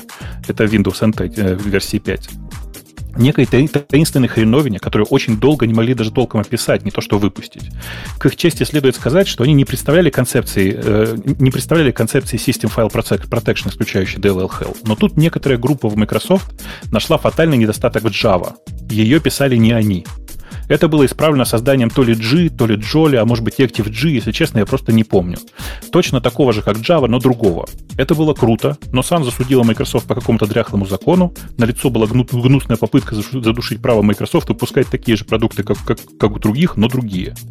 Помните менеджера по J, Jolly Active-G, стучащего по столу туфли и говорящего, что Microsoft никогда не бросит этот продукт? Глупец. Все это означало только одно – недостаток внимания группе ActiveX, или это был ком. Эта невероятная жизнерадостная толпа вернулась МТС и Ком Плюс на, пере, на, на, на перевес. Может, это стоило называть ActiveX Plus? Непонятно, почему к МТС не представили ком или Active или X или плюс. Они меня просто потрясли этим. Они также грозились добавить плюс ко всем модным тогда выражениям. Примерно тогда же э, кое-кто начал вопить, что Windows DNA почему не Dino? и, и, и Windows, Windows Washboard, и вопили некоторое время, что... Господи, но, но и вопили некоторое время. Но все это почило раньше, чем все поняли, что же это такое. К этому моменту Microsoft уже несколько лет с нарастающей тревогой наблюдала за интернетом. Недавно они пришли к пониманию, что у интернета есть фатальный недостаток. Ну, вы поняли. И это приводит нас к текущему моменту и технологии .NET. Произносится как Donut. Эм, э, но очень по-другому. Похожий на интернет, но с большим количеством пресс-релизов. Главное, что нужно очень четко понимать, .NET исключает DLL Hell. Тут нет входит и новый язык C-Sharp. Выясняется, что в ActiveX JSpresso был фатальный недостаток, от которого он и помер. Нет включает виртуальную машину, которая будет использовать все языки, видимо, из фатальных недостатков в процессорах Intel. Нет включает единую систему защиты. Есть все-таки фатальный недостаток в хранении паролей не на серверах Microsoft. Реально проще перечислить вещи, которые .NET не включает. .NET наверняка революционно изменит Windows программирование. Примерно на год. Это великолепный текст Рона Барка. Я прямо вспоминаю его, мне кажется, минимум раз в год. И каждый раз ржу. Потому что у, у всего этого есть фатальный недостаток. Этот текст написал не ты. Нет, не я. Э, окей. В общем, про реюзабилити у нас, конечно, вышли с ООП проблемы, которые, в принципе, во всей индустрии есть, но в ООП они особенно забавно смотрелись, потому что там были проблемы с юзабилити. Не то, что ре, реюз его, а хотя бы первый раз юз. Не так просто, но, надо сказать, есть очепенцы, типа Леши, которые считают, что с юзабилити у них решено. В ООПшном стиле уже. Я, я, я, кстати, никогда не был поклонником ОП. Я, я намекаю на, на, раз, на, раз, на разные спринги, которые там в Java, собственно, для юзабилити пытаются. Знаешь, не надо ходить в чужой монастырь со своими правилами. Но вообще, недавно же была очень классная статья, я не знаю, если вы не видели, где один достаточно известный человек сказал, я начал работать над новым языком, когда я пришел тусить э, в какой-то там типа, ну, слет разработчиков языков, и, говорит, сидели какие-то чуваки бородатые, и, говорит, мерзко хихикали, они из какой-то там лаборатории были, и говорили, прикинь, нам мне один кореш рассказал, он пошел работать, и с такой штукой работать, называется база данных. Ты когда-нибудь про такое слышал? Он такой, да я вообще никогда в жизни не использовал, зачем? И я, говорит, понял, что как люди, которые абсолютно не имеют практического опыта, которые не с этим не работали, которые не пишут каждый день программы для доступа к простейшей вещи базе данных, которая нужна всем, как они могут разработать практичный, удобный и хороший язык. Ну, естественно, это был Ричи Хики и Кложи. После этого он ушел на два года и написал Кложу. Так что, мне кажется, все эти ОП, теории, вот эти все красивые книжки многотомные про дизайн, архитектуру, Gang паттерны, шматтерны, это все просто чушь людей, которые, скорее всего, чаще всего не видели реальных систем. Погоди, есть, погоди, погоди, погоди, Леша, я не могу в этот момент умолчать. То есть ты считаешь, что паттерны, описанные в замечательном... А чем Бог звенит? Стаканом, что ли? Это не я. Да ладно, мы слышим, что ты. Ты позваниваешь. Не без тебя. Прости, пожалуйста, это не я, это с кухни у меня тут. У меня тут а. недалеко кухня полевая, на так, которой это все происходит. Тогда ладно, из полевой кухни. Э, Леша, ты не видишь э, определенного плюса в, в паттернах, когда ты видишь на интервью человека, который, в общем, всем хорош. И, и как бы даже, даже, наверное, мог бы работу делать, но не нравится тебе вообще как личность никак. Что ты делаешь? Ты спрашиваешь про какой-нибудь паттерн. И на этом человек заканчивается. Какой-нибудь, который сам не знаешь обязательно. А по-моему, я подумал, надо наоборот. Он, э, Жень, если ты спрашиваешь кого-то, и человек знает все паттерны, ты такой, ну все, не берем. Не, не, ну, ну, я, я просто так... сразу, не наш человек. У меня Culture для... fit, no. у, меня, у меня для этого есть любимый паттерн бридж, который, которым я валил вот таких неприятных людей. Не расскажешь, что такое бридж. Не нарисуешь. Все, пошел вон. И... В UML, в UML нотации, да? Причем? А, в чем, в чем же еще? Ну, конечно, конечно же. По-моему, я... лучше по сортировкам погонять, гораздо веселее. Какие-нибудь особенно не... новомодные.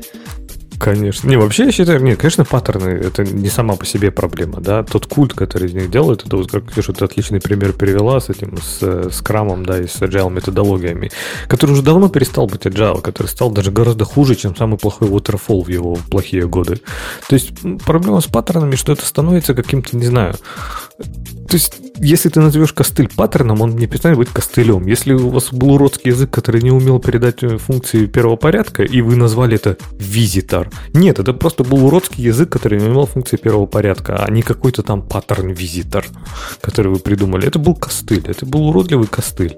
И большинство этих паттернов, они давно, давно пора на свалку истории вообще уже. Недавно на сабреддите GoLand пришел чувак и говорит, а как мне реализовать паттерн визитор? Visitor в Go.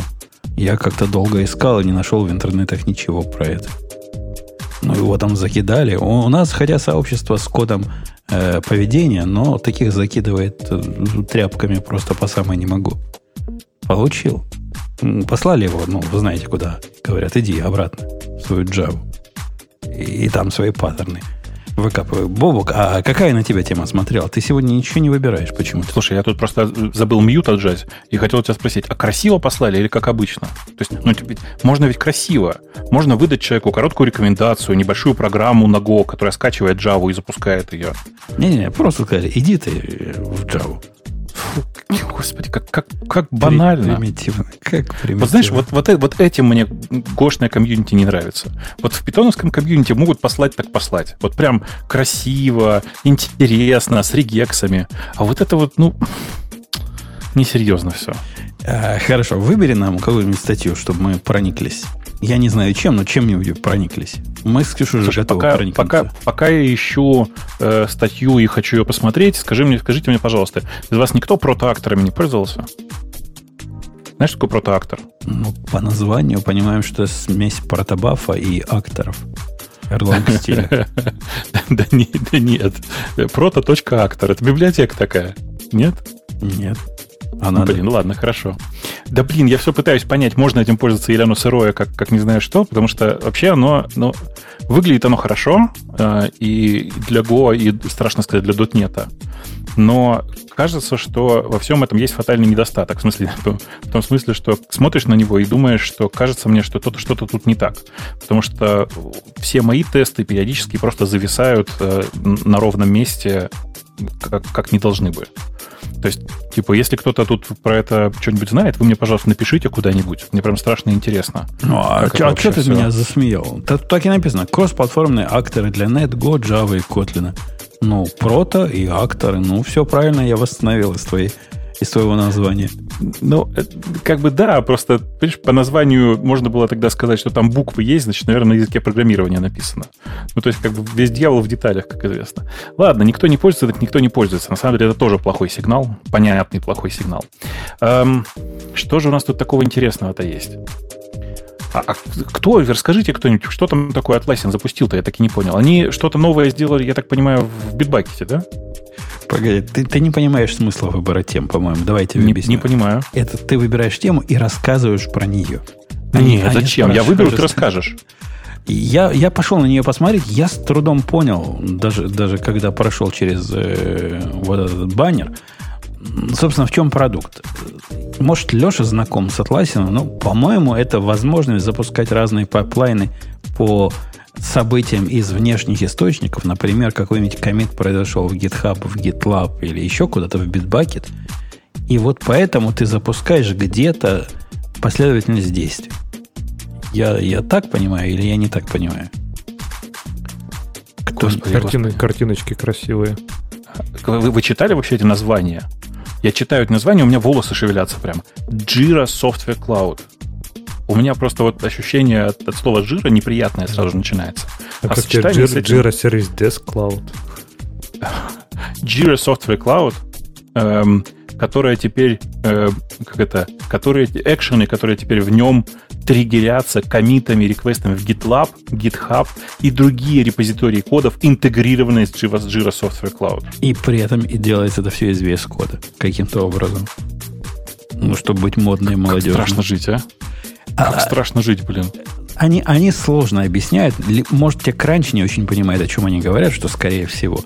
И надо бы нам почитать официальный релиз, но из этого понять трудно. Все, что я из этого понял, это возможность делать какие-то CI и CD и без привязки к, к источнику событий. И все это вроде как в джире живет и где-то еще живет если кто-нибудь может нам в чатике подсказать, о чем это, подскажите, поскольку я из описания плохо понял. Может, Ксюша поняла? Ксюша. Да. Я, я, Ксюша, на тебя последняя Нет, надежда. Я, я, я понимаю, я понимаю, я тоже, я тоже как-то не сильно поняла, что это имеется в виду. То есть, ты видишь, ну, Бабук, мы раз тебе в год дали выбрать тему, и как ты сел в лужу. Да вы просто негодяй, вы как обычно все. Хорошо, тогда я тебе дам подкину другую тему, которую даже ты сможешь Давай. обсудить раз мы про Jira говорили, чувак написал разгромную статью, почему все ишу-трекеры э, это полный отстой. И Леша, по-моему, разрывался между этой статьей и другой, да? Было такое? Ты же эту хотел посмотреть? Это я разрывалась. Я могу доложить. Давай, давай, Занька. Ну, там товарищ просто на самом деле повесил желтый заголовок, а по сути он говорит о том, что есть вещи, которые ему нравятся в высших трекерах, а есть вещи, которые ему не нравятся.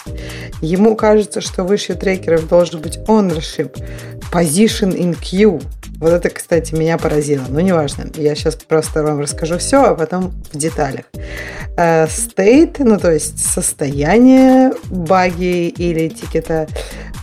И breakdown, это что он имеет в виду? Это он имеет в виду, наверное, Раз, что нужно разбиение, сделать. Разбиение да. задачи на подзадачи. Да, разбиение.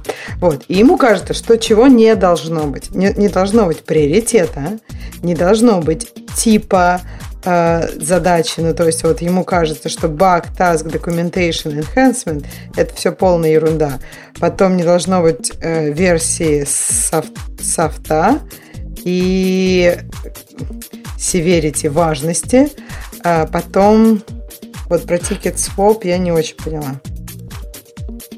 А, то есть ему кажется, что нужно э, тикеты закрывать, а не создавать, видимо, новые из этого. Ну, он, он тут говорит о том, что надо любимую Бобоку концепцию, как типа Zero Inbox, должно быть такой Zero Tickets. Вот к этому uh-huh. надо стремиться. Ну, в общем, мне показалось, что он, в общем, некоторые вещи, конечно, абсолютно точно адекватны. Например, у, у тикета должен быть ownership, это логично. Если у тебя тикеты, куча всего висит в лимбо каком-то, то это, мне кажется, сложновато с этим разбираться. Дальше, мне кажется, position in queue... Подожди, подожди, но... подожди. Он да. даже в этот момент я с ним... Я не согласен с автором практически по всем. О, э, ну классно. Всем... Давай, я буду стараться согласиться, потому что я тоже не везде, но я могу дьяволом попробовать По работать. всем Давай. пунктам, включая Давай. его введение, с его точки зрения, он, видимо, сильно искалечен э, компаниями, в которых тикет, системы тикетов используют для ну, надзора над программистами. Э, это не всегда так. Совсем-совсем не всегда так. Я в своей компании, вот этой маленькой новой компании, тоже столкнулся с сопротивлением программистов, которые вышли из больших корпораций и вот так воспринимали тикет. Нет, это не факт, что для того, чтобы менеджеры что-то посмотрели, вот для этого мы делаем тикеты. Это первое. Менеджеры, как будут они в какие-то еще тулзы залезать, смотреть. Как? А у Мне... них там, ты, ты GitLab видел? Современный GitLab.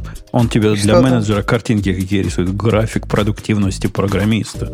А mm-hmm. вот этот программист коммитит мало, этот много а этот участвует в обсуждениях, а этот не учит. Все можно сразу на, Слушай, на карандаш. Вот прям, нет, ну, может быть и можно, но это же только какой-то один такой сигнал и очень, мне кажется, такой, ну, спорный. То есть еще же очень много всяких Т- сигналов. Тебе гистограмму нарисовали, сразу видно, что Вася хороший, а Ксюша плохая. Гистограмма mm-hmm. все покажет. Ты не а, скроешь okay, от гистограммы. Окей, okay. okay, хорошо, ладно. Это не, не, не какой-то пай-чарт. А это все, mm-hmm. все, все как надо.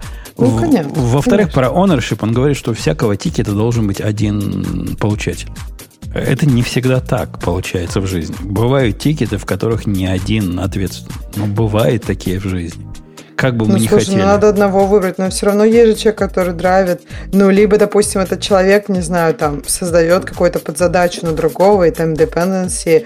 Но просто мне кажется, что, ну, как тикеты, которые висят просто в лимбо и ни на ком, мне кажется, очень, э, ну, как бы сложно а, ну, э, они могут быть, конечно, сделаны, но больше шансов, что если уж есть тикет, то лучше пусть он на ком-то. Тикеты будет. могут быть не на ком, как потенциальные задачи. Я не знаю, Вовок, у вас такое практикуется или нет, но, например, приходит ко мне какой-то жирный заказчик и говорит, я хочу вот такой дичайший анализ.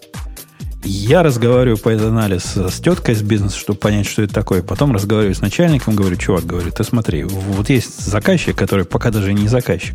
Вот это хочет. Если мы сейчас с этим займемся, то мы потратим три недели нашей всеобщей жизни на это. Что будем делать? Он говорит, ну, не, я не знаю. Если он станет заказчиком, может, и сделаем, а если не станет, то не сделаем. Но где-то надо задокументировать весь этот процесс. Чего заказчик хотел, какие шаги должны быть. Э, его некому сайнить, потому что это пока такой потенциальный или кинетический это, тикет. Это, это, это потому, что у тебя в команде нет нормального продукт-менеджера. Вот был бы у тебя продукт-менеджер, он бы знал, как ответить. Приходит к нему и говорят, вот есть такая задача, а ты ему как бы автоматически, не, не поворачиваясь, говоришь, хорошо, положи в бэклог. Понимаешь? Ну, и окей, все. ты положишь в бэклог, и бэклог будет э, в виде тикета. Или в виде чего? Ну, конечно. То есть в виде тикета, который никому не, не присайненный. Никому не ассайненный, он лежит, и до тех пор, пока его не заассайнят, он лежит в бэклоге. Да, я, я об этом и говорю, просто я не называю это бэклогом, но пусть это будет бэклогом. Все, что ты видишь, даже Бобу говорит, что такое но, бывает. Нет, но, ну, понимаешь, мне кажется, тут вопрос о том, что как бы эти тикеты, э, ты ожидаешь, что этот тикет у тебя как бы делается, и будет он готов. И если ты не ожидаешь, а просто эта задача ждет своей очереди, ну да, есть какая-то штука. Просто мне кажется, что э, ну никто же не ожидает, что из бэклога там тикеты завтра, что бэклог там zero inbox у него будет. Нет, никто не ожидает бэклог, он может только расти. Ну, обычно. И, ну да, так может быть. А может Бобук там продукт, э, продукт просто на себя осанит, пока это идет э, в какой-то, ну, пока мы что-то ждем на ком-то, а и смысл, потом этот... А смысл какой осанить на себя продукт? Он-то ну, потому что, будет. например, продукт знает, что через два месяца э, и продукт, они вообще, им вот хоть два месяца, хоть 10 лет, мне кажется, они четко знают, у них как-то вот в этом плане все хорошо. То есть через два месяца он тебе тук-тук-тук, типа, есть ли вся информация, да? Ну тогда на кого осаним? На тебя или вот на Васю? Окей, давай сразу на Васю, потому что достаточно информации, чтобы Вася сделал. Ну, то есть вот такая идея. То есть как бы, ну, вот бэклог может быть, если там есть какие-то действия, которые надо сделать, и они там по времени, может быть на кого-то, может просто бэклогом. То есть бывают тикеты, которые не на кого, а просто так, сами тикеты. Это, ты прав, не на кого, на продукта, например. Он же как бы никто. Ну, это же человек, единственная задача которого спросить, чтобы что. Ну да, с точки зрения девелопмента он абсолютно никто, Конечно. и шансов реализовать этот тикет у него ровно ноль в реальности только так, наоборот получается, и эти люди его же, что делают, да. Да, его шансы... Да, не, я бы, кстати, не сказала. Мне кажется, они часто... Да я шучу. Организовывают отлично. То есть их помощь может быть очень большая именно в организации всего этого и просто убедиться, что все это, все колесики крутятся. И как бы, ну вот, да. И ну, Умбутун, а вот мне немножко непонятно. То есть вот этот тикет, который ты описал, ты ожидаешь, что он будет сделан или нет? Или ты ожидаешь... Вот смотри, есть разные. Первое, ты ожидаешь, например, какой-то событие. И тогда будет понятно, например, надо его делать или не надо. Ты, например, там в процессе ресерча, нужно ли делать... То есть еще не, может быть там... Ресерч это тоже работа, это уже выполнение тикета.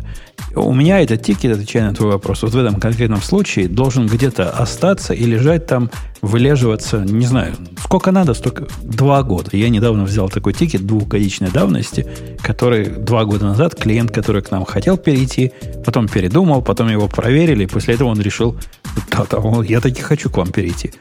И вот теперь я достал тикет, в котором описаны все его хотелки – э, такие ортогональные нашей концепции, смотрю на него и, и думаю, что с этим дальше делать. Ну, то есть просто это было место документирования некой информации о клиенте. И, по сути, сигнала, который ты ждал. То есть ты, у тебя был wait на решение этого кастомера, правильно? Ну, да. И захотим ли мы этим заниматься? Там много решений надо принять. Но... Ну, то есть, то есть ты, ну, несколько условий. Ты должен быть idle, и клиент готов с вами работать. То есть два условия. Ну, то есть, ну, окей, хороший тикет, мне кажется, для пролежки в бэклоге, когда у тебя есть несколько dependencies. Замечательно. И его осанить некому. Но я его могу засанить на себя исключительно, чтобы он был для, на, на ком-то. Но смысла я могу ну, у тебя бы он тоже был в, бэклоге, то есть как бы у тебя он был в твоем бы бэклоге, сейчас он в каком-то общем компанейском. Нет, я согласна, но просто мне кажется, это вопрос про тикеты, про которые мы планируем как бы их делать. А тут он хорошо, тикет хорошо. был вот, давай возьмем тикет, который планируем делать. У меня есть задачка, да. простой сервис, называется эм, fees и rebates. То есть э, переведи по-русски выплаты и возвраты, да? Вот так примерно. Угу. Который с точки зрения программирования простой, как две копейки. И открывать на него хотя бы даже два тикета, это уже смешно. Он должен крудом чего-то уметь получать, и он должен уметь э, это показывать в UI. Причем UI в виде такой простой и совершенно внутренней таблички. Чтобы можно было ввести и можно было посмотреть. Ну, ты представляешь себе сервис такой. Представил, угу. да? Ну, я, открываю, я открываю тикет. Этот тикет я могу... У меня есть два варианта. Даже три. Первый вариант назначить его на себя, а потом всех гонять. Но это не наш путь, потому что мы же за делегирование. Второй вариант назначить на контрактора, который вот этот CRUD будет REST API делать, а потом, когда он сделает, сказать, чувак, а теперь переназначь на моего китайца, он его сделает. Либо вариант номер три. Внимание, внимание. Назначить сразу на двоих – включить сразу двоих в, эту, в этот разговор, и, и вот они вдвоем между собой пусть разбираются. Я выбираю вариант номер три. То есть это противоречит тому, что чувак говорит, тикет должен быть на одного человека. Нет, тикет на двух человек. Я не понимаю, почему тикет должен быть на двоих человек, потому что если у тебя есть четко, ну то есть если по сути можно вообще сделать два тикета на разных людей и второму китайскому тикету поставить dependency первый тикет. Ну, потому что китаец, вот он висит на китайце, а китаец ничего не может сделать для его completion а. Конечно, но у китайца есть язык и пальцы, где на клавиатуре он может что-то набрать или, или поговорить с коллегой.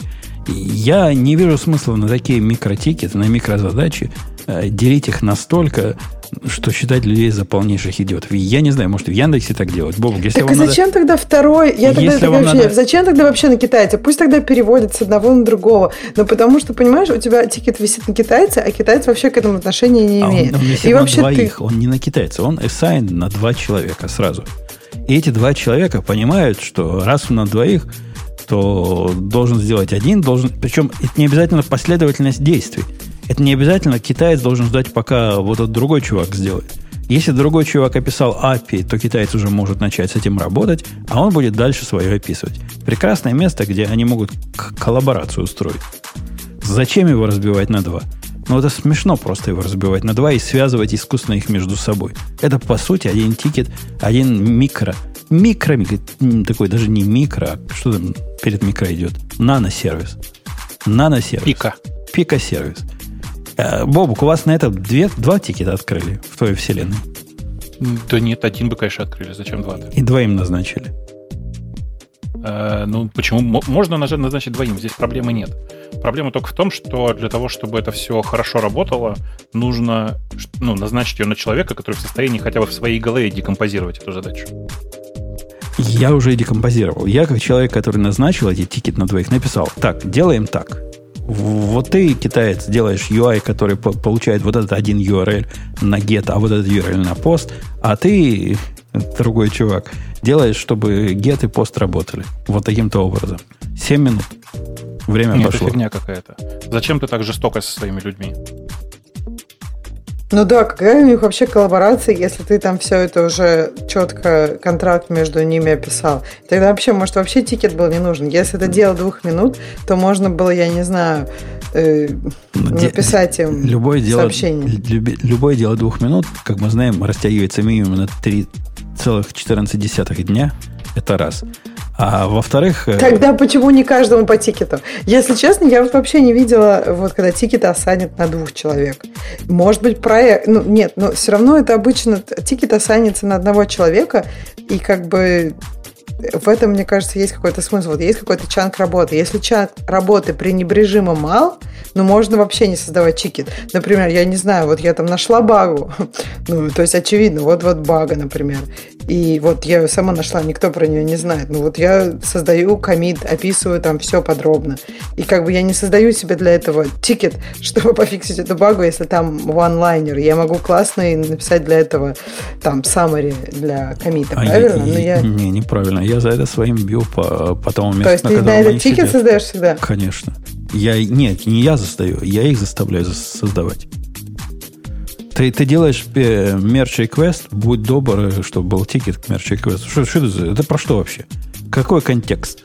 Какая в смысле, проблема? Ты описываешь в этом все. То есть, э, зачем тебе еще... Ну, то есть, ты просто туда скопируешь. То есть, я commit у написала, напишу классное summary. То есть, мне просто его в тикет скопировать или что? Ну, возможно, это специфика GitLab или нашего способа использования GitLab. Однако, когда мы делаем milestone какой-то для релиза, мне в этом milestone надо перечислить тикеты, которые в этом релизе произошли, а не, а не номера комитов.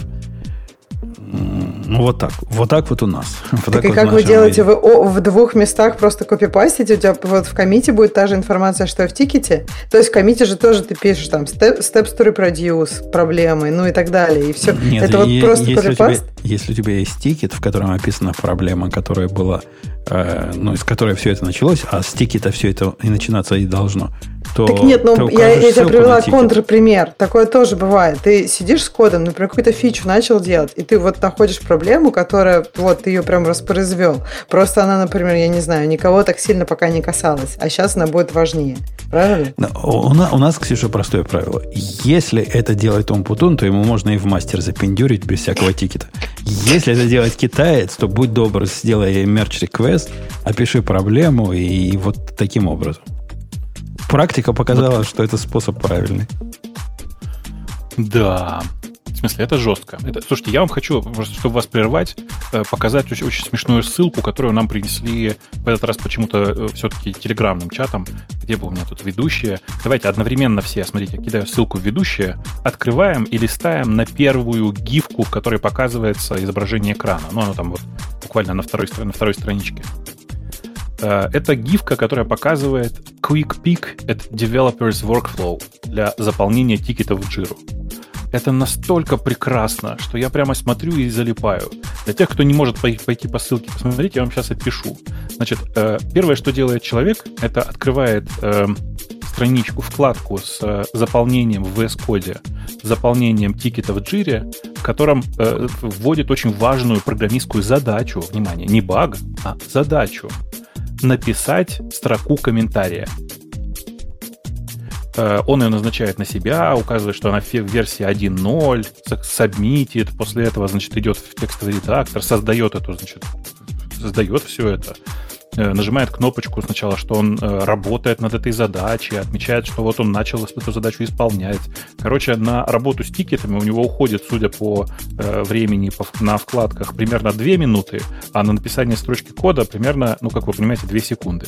Вот так вот для меня выглядит типичная работа в супер формализованной среде, в которой люди действительно все делают по тикетам. У тебя есть ошибка выжившего, Бобук. В ДНК, да. Ага. Ошибка состоит в том, что ты доводишь э, до абсурда. Совершенно очевидно, что я, я не приветствую программистов и, и, и желание программистов пойти что-то улучшить. Вот я не люблю, не знаю, как Леша, который молчит, любит, я не люблю, когда они улучшают. С моей точки зрения, улучшение э, рабочей системы – это от э, дорога в ад. Поэтому мои программисты трогают системы, в том числе и дописывают комментарии, когда у них есть какая-то реальная причина их трогать. А не просто так. Я проснулся с утра, а дай-ка я допишу комментарий. Да не бывает такого. Он допишет комментарий в рамках задачи, например, улучшение там чего-то, того-то, пятого, десятого. И в этом всем он будет один из комментов, дописал комментарии, которых не хватало. Это будет часть какого-то мерча квеста, который придет в виде, не знаю, 10 комментов, которые мы потом за, за, заскошим, если захотим. Или за, заребейсим. Нет, я глобально согласна, потому что, например, есть подход, вот, по-моему, в книжке «Рефакторинг», если мы сегодня вспоминаем много столпов, то там прям есть такое, что типа, если ты там что-то делаешь, и ты что-то заметил, обязательно все исправь.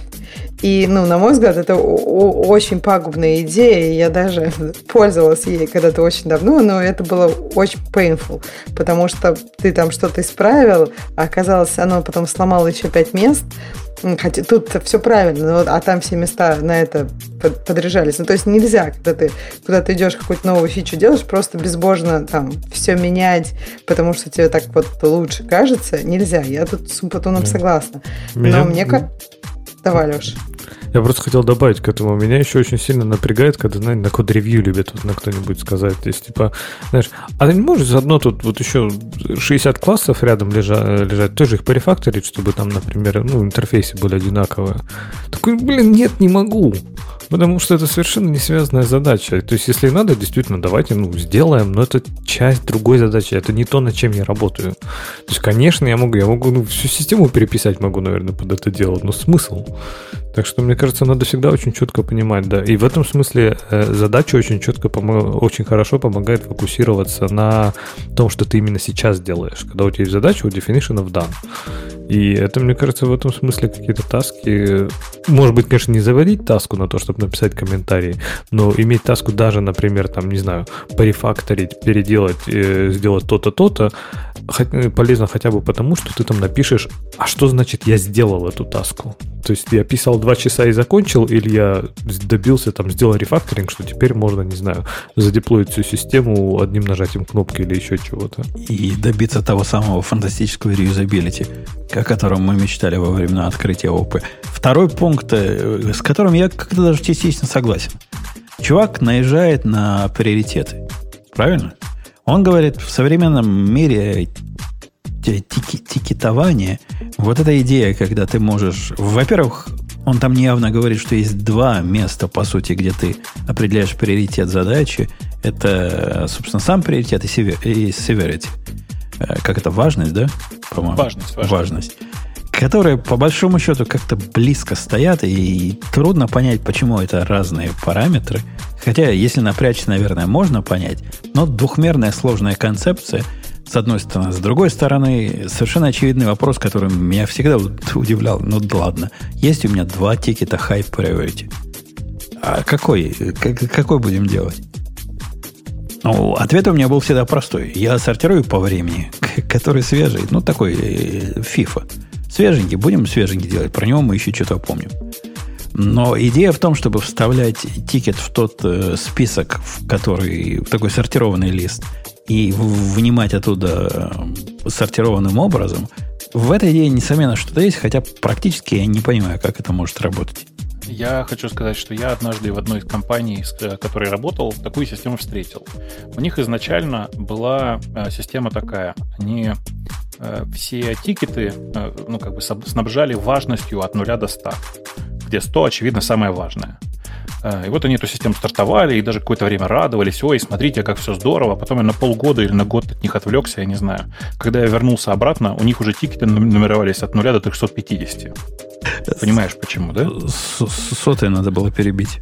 Ну, конечно. И так, видимо, было много-много раз, и по этой причине до 350 дошли. Э, это типичная совершенно история про приоритизацию тикетов все, все, кого я знаю, как только хотят, чтобы что-то было починито, ставят, ставят супер high priority на свои тикеты, и все. Ну, с другой стороны, автор ведь совершенно правильно говорит. Он тут, конечно, до абсурда доводит. Говорит, любой тикет, у которого не стоит хай, это означает, я его никогда делать не буду.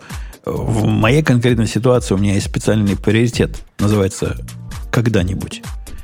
На моей практике не было ни одного раза, чтобы тикет с приоритетом «когда-нибудь» был выполнен.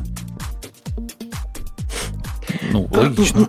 Мне кажется, что люди просто немножко тут нерациональны. Им кажется, что, ну, конечно, их же обязательно сделают этот тикет. Поэтому я ему поставлю mid.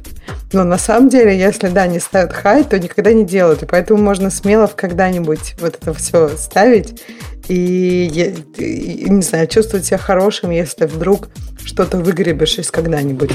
А вы, кстати, вот, например, есть... Э, проводите практику, э, Бабук, э, проводите практику зачистки бэклога периодической. То есть мы на некоторых проектах пробовали, прям очень здорово. То есть, ну, похоже, наверное, чем-то, да, на Zero Box, да. Может быть, не, не к Zero надо переводить, но прям реально раз там, не знаю, в месяц на перепосадиться и с командой пересматривать э, старые баги. Если там не было никакой активности, если он там уже месяц лежит, его никто не трогает, может, его надо удалить. То есть из, из разряда, если это что-то важное, то оно все равно всплывет, оно все равно появится заново в бэклоге в каком-то виде. А если нет, то зачем оно там будет лежать? Потому что очень часто через какое-то время ты уже даже не помнишь, что это, зачем мы это хотели сделать. А вот, вот, вот, вот это вредная идея, мне кажется. Я не, даже не про рабочий проект, а вот про проекты с открытым э, исходным текстом, как говорят по-русски, open source. Я знаю, так у вас называют. Я, например, в своих э, трекерах не закрываю тикеты, которые там отлежались. И я считаю это правильной практикой по нескольким причинам. Во-первых, бывают не нулевое количество случаев, когда к тикету, открытый мною в 2018 году, в, приходит человек, особенно если там стоит «нужна помощь». Пришел свежий человек, увидел тикет, за который никто не брался с 2017 года, потому что либо им скучно, либо слишком больно, либо, либо страшно. Берет и делает. Вот был такой случай. Пришел и сделал человек локализацию. Раз и сделал. А она там тикет номер два. Если следовать твоей логике, у меня тикет сейчас 714 какой-то текущий, то тикет номер два я уже должен был закрыть год назад. Правильно?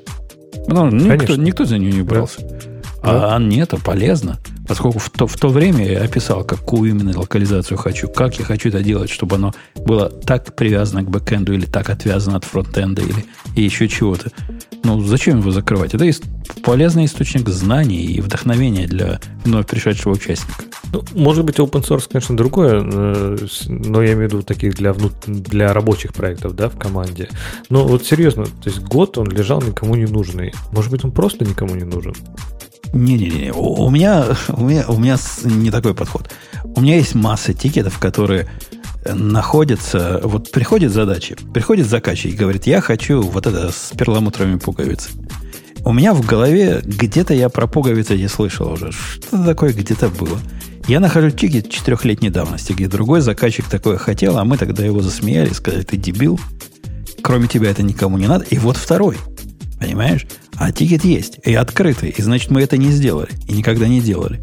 Ну, есть о чем подумать. Возможно, это уже двоим надо, возможно, уже стоит за это взяться. Ну, не знаю. Ну, а если ты, наверное, можешь остановить полностью весь контекст там через какое-то время. Ты, ты видел мои тикеты, они там истории, там просто роман в письмах.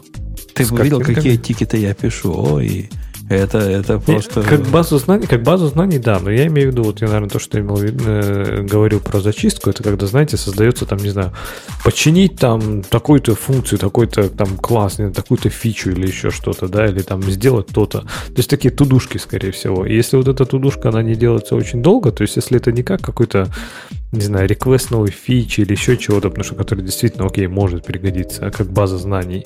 А вот именно такой туду, который висит там, не знаю, полгода. Если оно висит полгода, его никто не делает, может быть, его не надо делать. Да тоже вопрос тонкий. Но у меня есть тудушки, которые возникают как реакция на очень редкую проблему. И они ставятся вот в этот приоритет к, к someday – и, понятно, никогда до него дело не доходит. Однако знать, что такая проблема хоть когда-то была и возможно, когда звезды лягут, э, когда кто будет в Юпитере? Венера будет в Юпитере в каком-нибудь. И вот тогда я этим займусь. Это хорошо такую информацию иметь. Слушайте, у меня для Э, open source сообществ есть очень классная модель, ну, она не совсем для open source, для сообществ, которые разрабатывают продукт, э, целеполагание которого находится в их собственных руках. То есть не когда есть внешний заказчик, а когда заказчиком являются они сами. Модель выглядит вот как. Каждому новому, новоприбывшему участнику выдается 3 балла это, это значит, что ты можешь либо э, к каждому своему тикету э, прикрепить по одному баллу, либо, э, как бы сказать, либо к одному прикрепить три. Э, в тикеты э, в как это сказать, в джире или там в любом трекере сортируются по количеству баллов, прикрепленных к этому, э, собственно говоря, ну, таску. В тот момент, когда таска выполняется, то есть маркается как сделанная, а не как выброшенная, э, твои баллы возвращаются к тебе и удваиваются. Логика очень простая. Э, у людей, которые больше всего, э, баги, чьи баги больше всего и охотнее всего закрываются, появляется все больше больше возможностей значит, влиять и создавать все больше и больше багов. Модель очень хорошо работает в двух отдельно взятых сообществах. Но, конечно, всегда есть дятлы, которые начинают ходить по сообществу и предлагать их баллы купить. Как вам? Ну, они могут еще выбирать такие особые тикеты, например, починить документацию или еще что-нибудь в этом роде и накручивать. Это такая интересная геймификация процесса разработки. Мне кажется, в обществе взрослых людей бессмысленно более чем полностью. Конечно, но это же про open source. Понимаешь? От, откуда там взрослые люди? Конечно. То есть в open source ну, довольно часто приходится заниматься разного вида геймификацией или, наоборот, усложнениями чего бы то ни было для того, чтобы, э, как бы сказать, отсеять некоторое количество странных людей и привлечь более адекватных. Иногда более адекватные люди — это люди, которые падки на геймификацию. Так бывает. Что касается следующего пункта, который state, я не знаю, почему вы молчите. Вот это, вот с этим я с автором согласен. State мне видится странной, непонятной и даже вредной сущностью, которая, на мой взгляд, должна быть бинарной, типа ну, жив еще или уже закрыт. Все остальные ну, вот эти статусы, они... Ну, подожди, а еще не начал. Ну, еще, еще не начал. То есть весь твой бэклог будет просто жив? Мне кажется, это как-то странно. Мне кажется, жив, тел, ну, в процессе и мертв. Вот это что означает в процессе? Это, это... Ну, то есть вот я сейчас прям делаю его, если...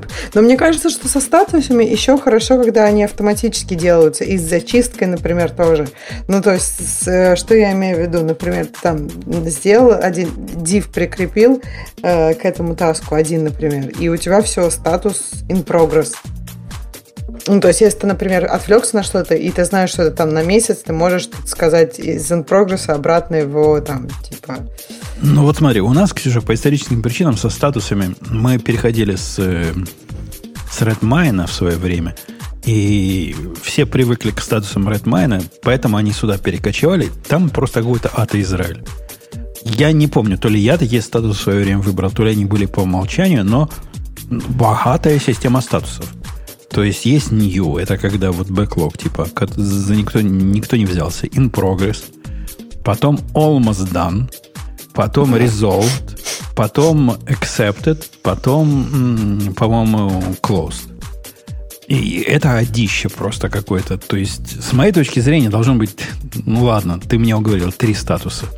Статус э, открыт тикет, никому, никто над этим не работает. Статус э, чего-то происходит, статус закрыт. Что такое almost done? я, вот, я не понимаю, это какая-то ерунда полная. Что за almost done? Ну, я еще в процентах. Ну, вот 100%. типа почти закончил, товарищ начальник. Можно мне выдавать премию? Я так понимаю, когда мне такие статусы ставят. Честно, я даже такого не видела, чтобы вот это almost done. В жире я такого не видела. Ну вот бывает такое. У меня в некоторых проектах до сих пор такие сохранились.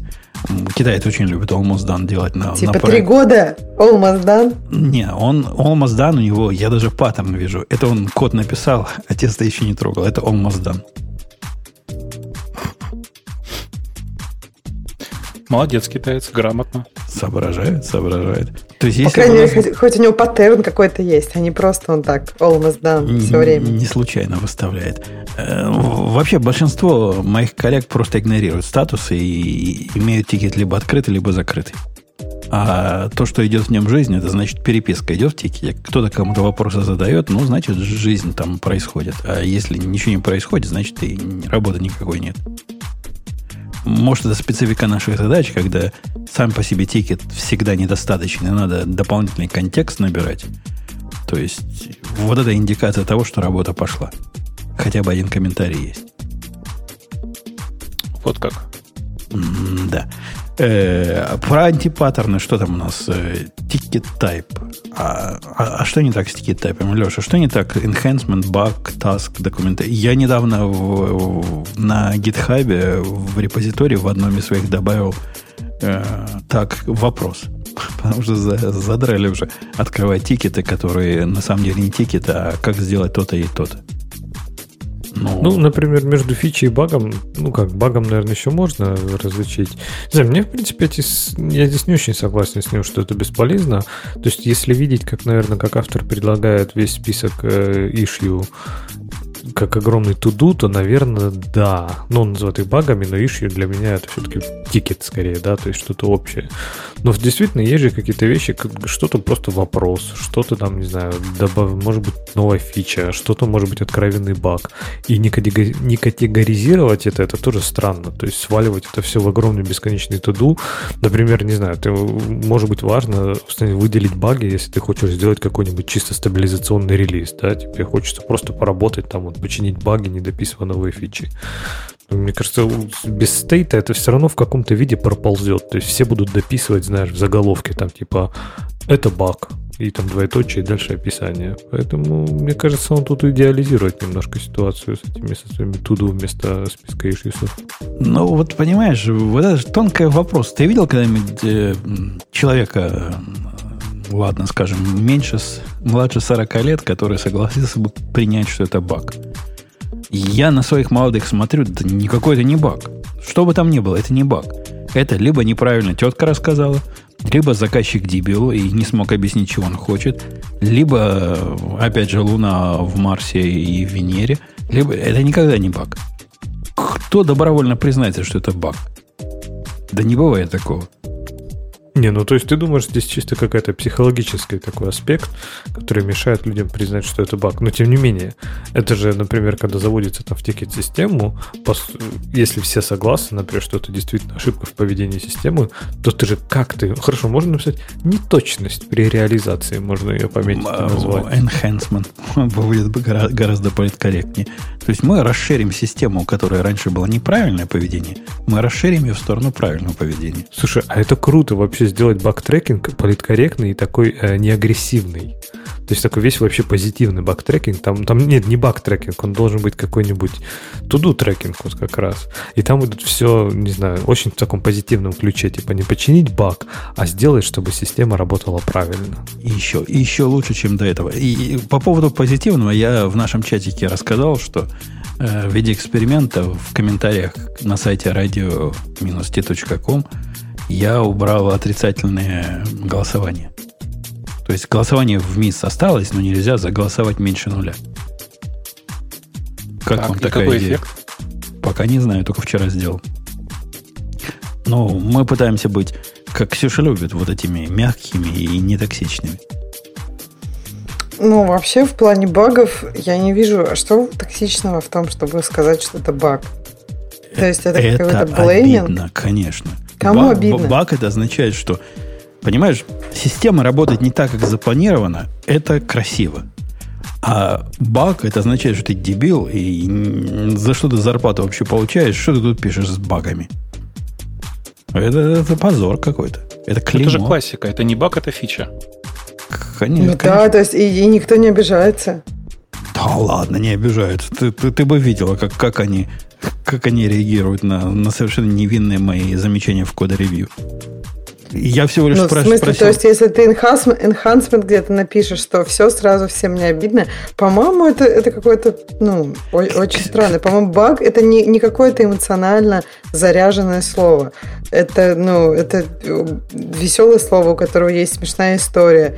Я не вижу в этом никакого, ну, никакого обвинения ни в какую сторону. Никто никогда там, не знаю, не было такого 10 багов, ты уволен. Ну, чтобы какие-то кричалки или еще что-то. Баг это, это слово просто такое. Никто, мне кажется, от него не, не знаю, не грустит. Грустит, грустит. 10 грустит. багов, 10 багов, и ты в менеджеры, потому что код писать не способен. Вот да, вот так смешно, мне кажется. Я не знаю, мне кажется, баг, ну, переименуем это в enhancement, и у enhancement появится такая коннотация. То есть, по сути, в слове баг нет чего-то такого, э, чего в нем не должно быть. Э, Надо вообще убрать концепцию багов, чтобы просто пользователи терпели. Конечно, получают продукт, пусть спасибо скажут. А то, понимаешь ли, им то так, а если ты сам, например, используешь свой же продукт, то что делать? Ты как тебе, терпеть или фиксить? Терпеть. Терпеть, пока, пока есть силы. А, а что не так с Milestones? Э, software version, я так понимаю, он про, про Milestones говорит, да? Что, какие еще там software version бывают в Вишу трекере? Почему их не надо иметь? По-моему, весьма полезная штука, которую стоило бы изобрести, если бы ее до нас не придумали. Что такое software version? Ну, я, я подозреваю, что Milestones, который. А, да, да. Странный чувак. Ну, это, это ведь удобно, загруппировать тикеты, которые относятся к чему-то. Не знаю, если вы не релизите постоянно. Может, у нас хипстеров, которые релизят на каждый комит, тогда понятно, ему это не надо. А если вам регуляция, если вам заказчик должен подтвердить, если вы до этого три недели на стейджинге где-то гоняете, а вот потом только выкатывать можно – ну, как без, э, без версии быть? Никак. Никак. Я не знаю, как. Может, в чатике нам подскажут, как. А мы, дебилы, не знаем, как сейчас модно носить.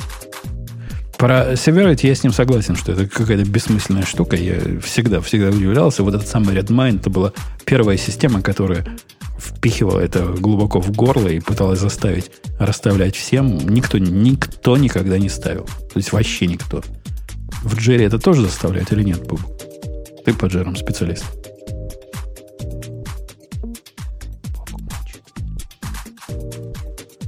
Я остался. Потому что Бобу, как обычно, нажал на кнопку mute и не мог ее разбьютить. Эм, в джире э, это все настраивается, поэтому неизвестно, что такое Jira Flow. Но в среднем, во всех инсталляциях, которые я видел, все везде заставляют. Я, я не знаю, как его ставить. Я не понимаю, как эта штука должна коррелировать с, с, priority. Вот, может, я тупой такой. Объясните мне. Ну, это само собой. В смысле, конечно. По, по умолчанию. Ответ по умолчанию. Ну, а что-нибудь полезное. Ну, вот есть у тебя э, важность высокая и priority низкий. Что это означает вообще? Но нет, есть важность, которую выставляет э, э заказчик со своей стороны, а ты со своей стороны назначаешь priority. Как тебе? Тоже бредово звучит, но а я по какому параметру буду работать? По, по приоритету или потому что заказчик сказал? Мне, мне-то ну, надо input понятный какой-то. Зависит от того, ты нападаешь или защищаешься в этот момент. Ты, ты менеджер. То есть это, это приоритет только с разных точек зрения. И названное разными словами. Ты это хочешь сказать? Да нет, ну в смысле, в реальности это у всех по-разному работает. Бывает такое, что есть приоритет, в рамках которого задается важность, а делается все в соответствии с приоритетом. А для чего Понимаешь? тогда важность нужна? Если делается все Это вложенная внутрь приоритета история. То есть, То есть если типа, есть история два... не очень приоритетная, но очень важная. Если есть два тикета с одинаковым приоритетом, выбирается тот, у кого более высокая важность, как это технически ну, да. разруливает? Ну тогда да давайте никак. сделаем более ступенчатые приоритеты. Хай и супер хай. Мы ведь про это говорим. Я ж, я ж конечно, я говорил, до 300 дойдет. Конечно. Ну, а тут двухмерная матрица, которая только конфьюзит. Все так. Их надо ум, так. умножать друг на друга или складывать? У меня простой математический вопрос. А, Если их в циферки умножать. перевести. О, умножать. Ну, типа, а может, а может степень возводить? Декартово перемножать, Женя. Э, окей. Ладно, на этой теме мы оттоптались как следует. И был бы здесь Грей, он уже пошел в тему наших слушателей, я практически уверен. Кто у нас вместо Грея за, за, за темы слушателей отвечает? Ты? Нет, Ксюша Я всегда, Ксюша всегда да. отвечает за них. Она близка к внешнему интернету. Я, я туда вообще не хожу. Я же вам четко сказала, что я туда ходить боюсь, особенно после последнего нашего выпуска. Так что э, чувака выгоняют из Core Team в Vue.js за шутку. О, мне кажется, это, это ваша тема. Там не, не, Бобок, Бобок, опять Бобок скажет, не надо, не надо да? такое говорить в нашем подкасте. Почему? Ну, а, он не, не будем такому говорить? Это про политику, что ли? Я не знала. Это не я про не политику. Okay. А про что? Окей, okay. расскажи нам, Бобок, про эту тему тогда. Ну, в смысле, это не про политику вообще, это про управление open сообществами. Неважно, про что он пошутил, важно, что его э, шутка разошлась с э, представлениями о прекрасном большей части э, ребят, которые разрабатывают Vue.js то есть, типа, которые являются ключевыми тоже э, мемберами этого сообщества. И я бы им то сказал этим ребятам, а идите вы вот туда. Как какого, он и пошел? Как, какого черта вы, ребята, ходите за моим твиттером, не за твиттером компании, и смотрите, как я отвечаю тем или иным провокаторам, которые ко мне пристают с вопросами, на которые я просто с точки зрения своего места проживания не способен ответить. А я, оказывается, ответил не так с точки зрения американцев каких-то далеких. Чего вы от меня хотите вообще? Чтобы я не участвую в американском проекте. Еще раз, это же очень просто все. Э, если тебе не нравится, э, если ты не готов э, поддерживать, как бы это сказать, сообщество в чистом виде, в чисто сообщество разработчиков, в котором ты участвуешь, и не готов разделить их нормы, а это в данном случае это нормы американские, конечно, то, ну да, тебя выгоняют, и ты идешь делать свой проект. Это, не, это не норма, это навязанное агрессивным меньшинством Норма, зрения. это не в смысле... Норма, это не в смысле э, общеразделяемое что-то. Это норма поведения. То есть, типа, такое как бы установленное негласное правило. Да нет никакого установленного негласного правила на то, что когда к тебе придет в Твиттер тетка, э, борющая за социальную справедливость, и спросит твоего мнения о каком-то третьестороннем твите, ты должен на этот третьесторонний твит ответить не, не шуткой из Спанч Баба, а задумчиво и показать, как ты относишься сильно к близко к угнетенным меньшинствам. Нету такого правила. Это безумие и идиотизм а не правила. Женя, ты как бы с одной стороны, конечно, прав. И сейчас ты среди наших слушателей набираешь очки, как наконец-то разумный человек в подкасте. Но нужно понимать, что есть и другая точка зрения которая говорит, что на самом деле мы в э, текущем мире находимся примерно в одной лодке все. И когда э, все гребут в одну сторону, и эта сторона, сторона в сторону, ну, как в сторону обрыва, это вовсе не означает, что другие должны гребсти вместе с тобой. Некоторым хочется грести в противоположную сторону и показывать пальцем и говорить, ребят, там обрыв. Это прости за, прости за свою аналогию. Так вот, в, в этом конкретном случае ну, есть некоторые правила игры, которые чувак нарушил. Правило игры в данном случае заключается в том, что, ну, я не знаю, давай другой тебе пример приведу. А вот смотри, давай оставим, оставим в сторону историю со Спанч Бобом. Ты же понимаешь, что чувака, который, ну, давай, много коммитил в ядро Линуса, который послал бы Линуса на три буквы, нам на 5, на 4, F-word, с, с высокой степенью вероятности после второго, третьего такого поступка забанили бы в LKML и больше туда не пускали. Это никого не, не, не посылал. Это пошутил обычной русской шуткой.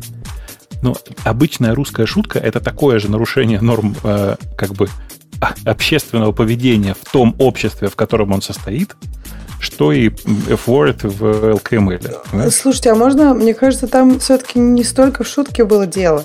Там было в том, когда у него спросили, чувак, а вот ты прям реально так думаешь или что-то типа такого, типа зачем ты фолловишь этого чувака? И ему там даже некоторые, видимо, там какие-то его последователи подсказывали ответы. Типа, да скажи, что тебе просто интересно. Или это. А он, он как бы отвечал, что типа это, ну как, он даже не отвечал не так, он типа, я вот зафоловлю, отфоловлю этого чувака, если вы там сделайте то. То есть, по сути, он ну, это его право, с другой стороны, не комментировать, кого он фолловит, и не говорить так, как он думает. Но, по сути, это было скорее про то, что своим поведением как бы получилось так, что вот он так думает. И вот его так, да такого плана мысли... Так, да не получилось так раз, а во-вторых, за мысли преступления наказывать это уже проходили.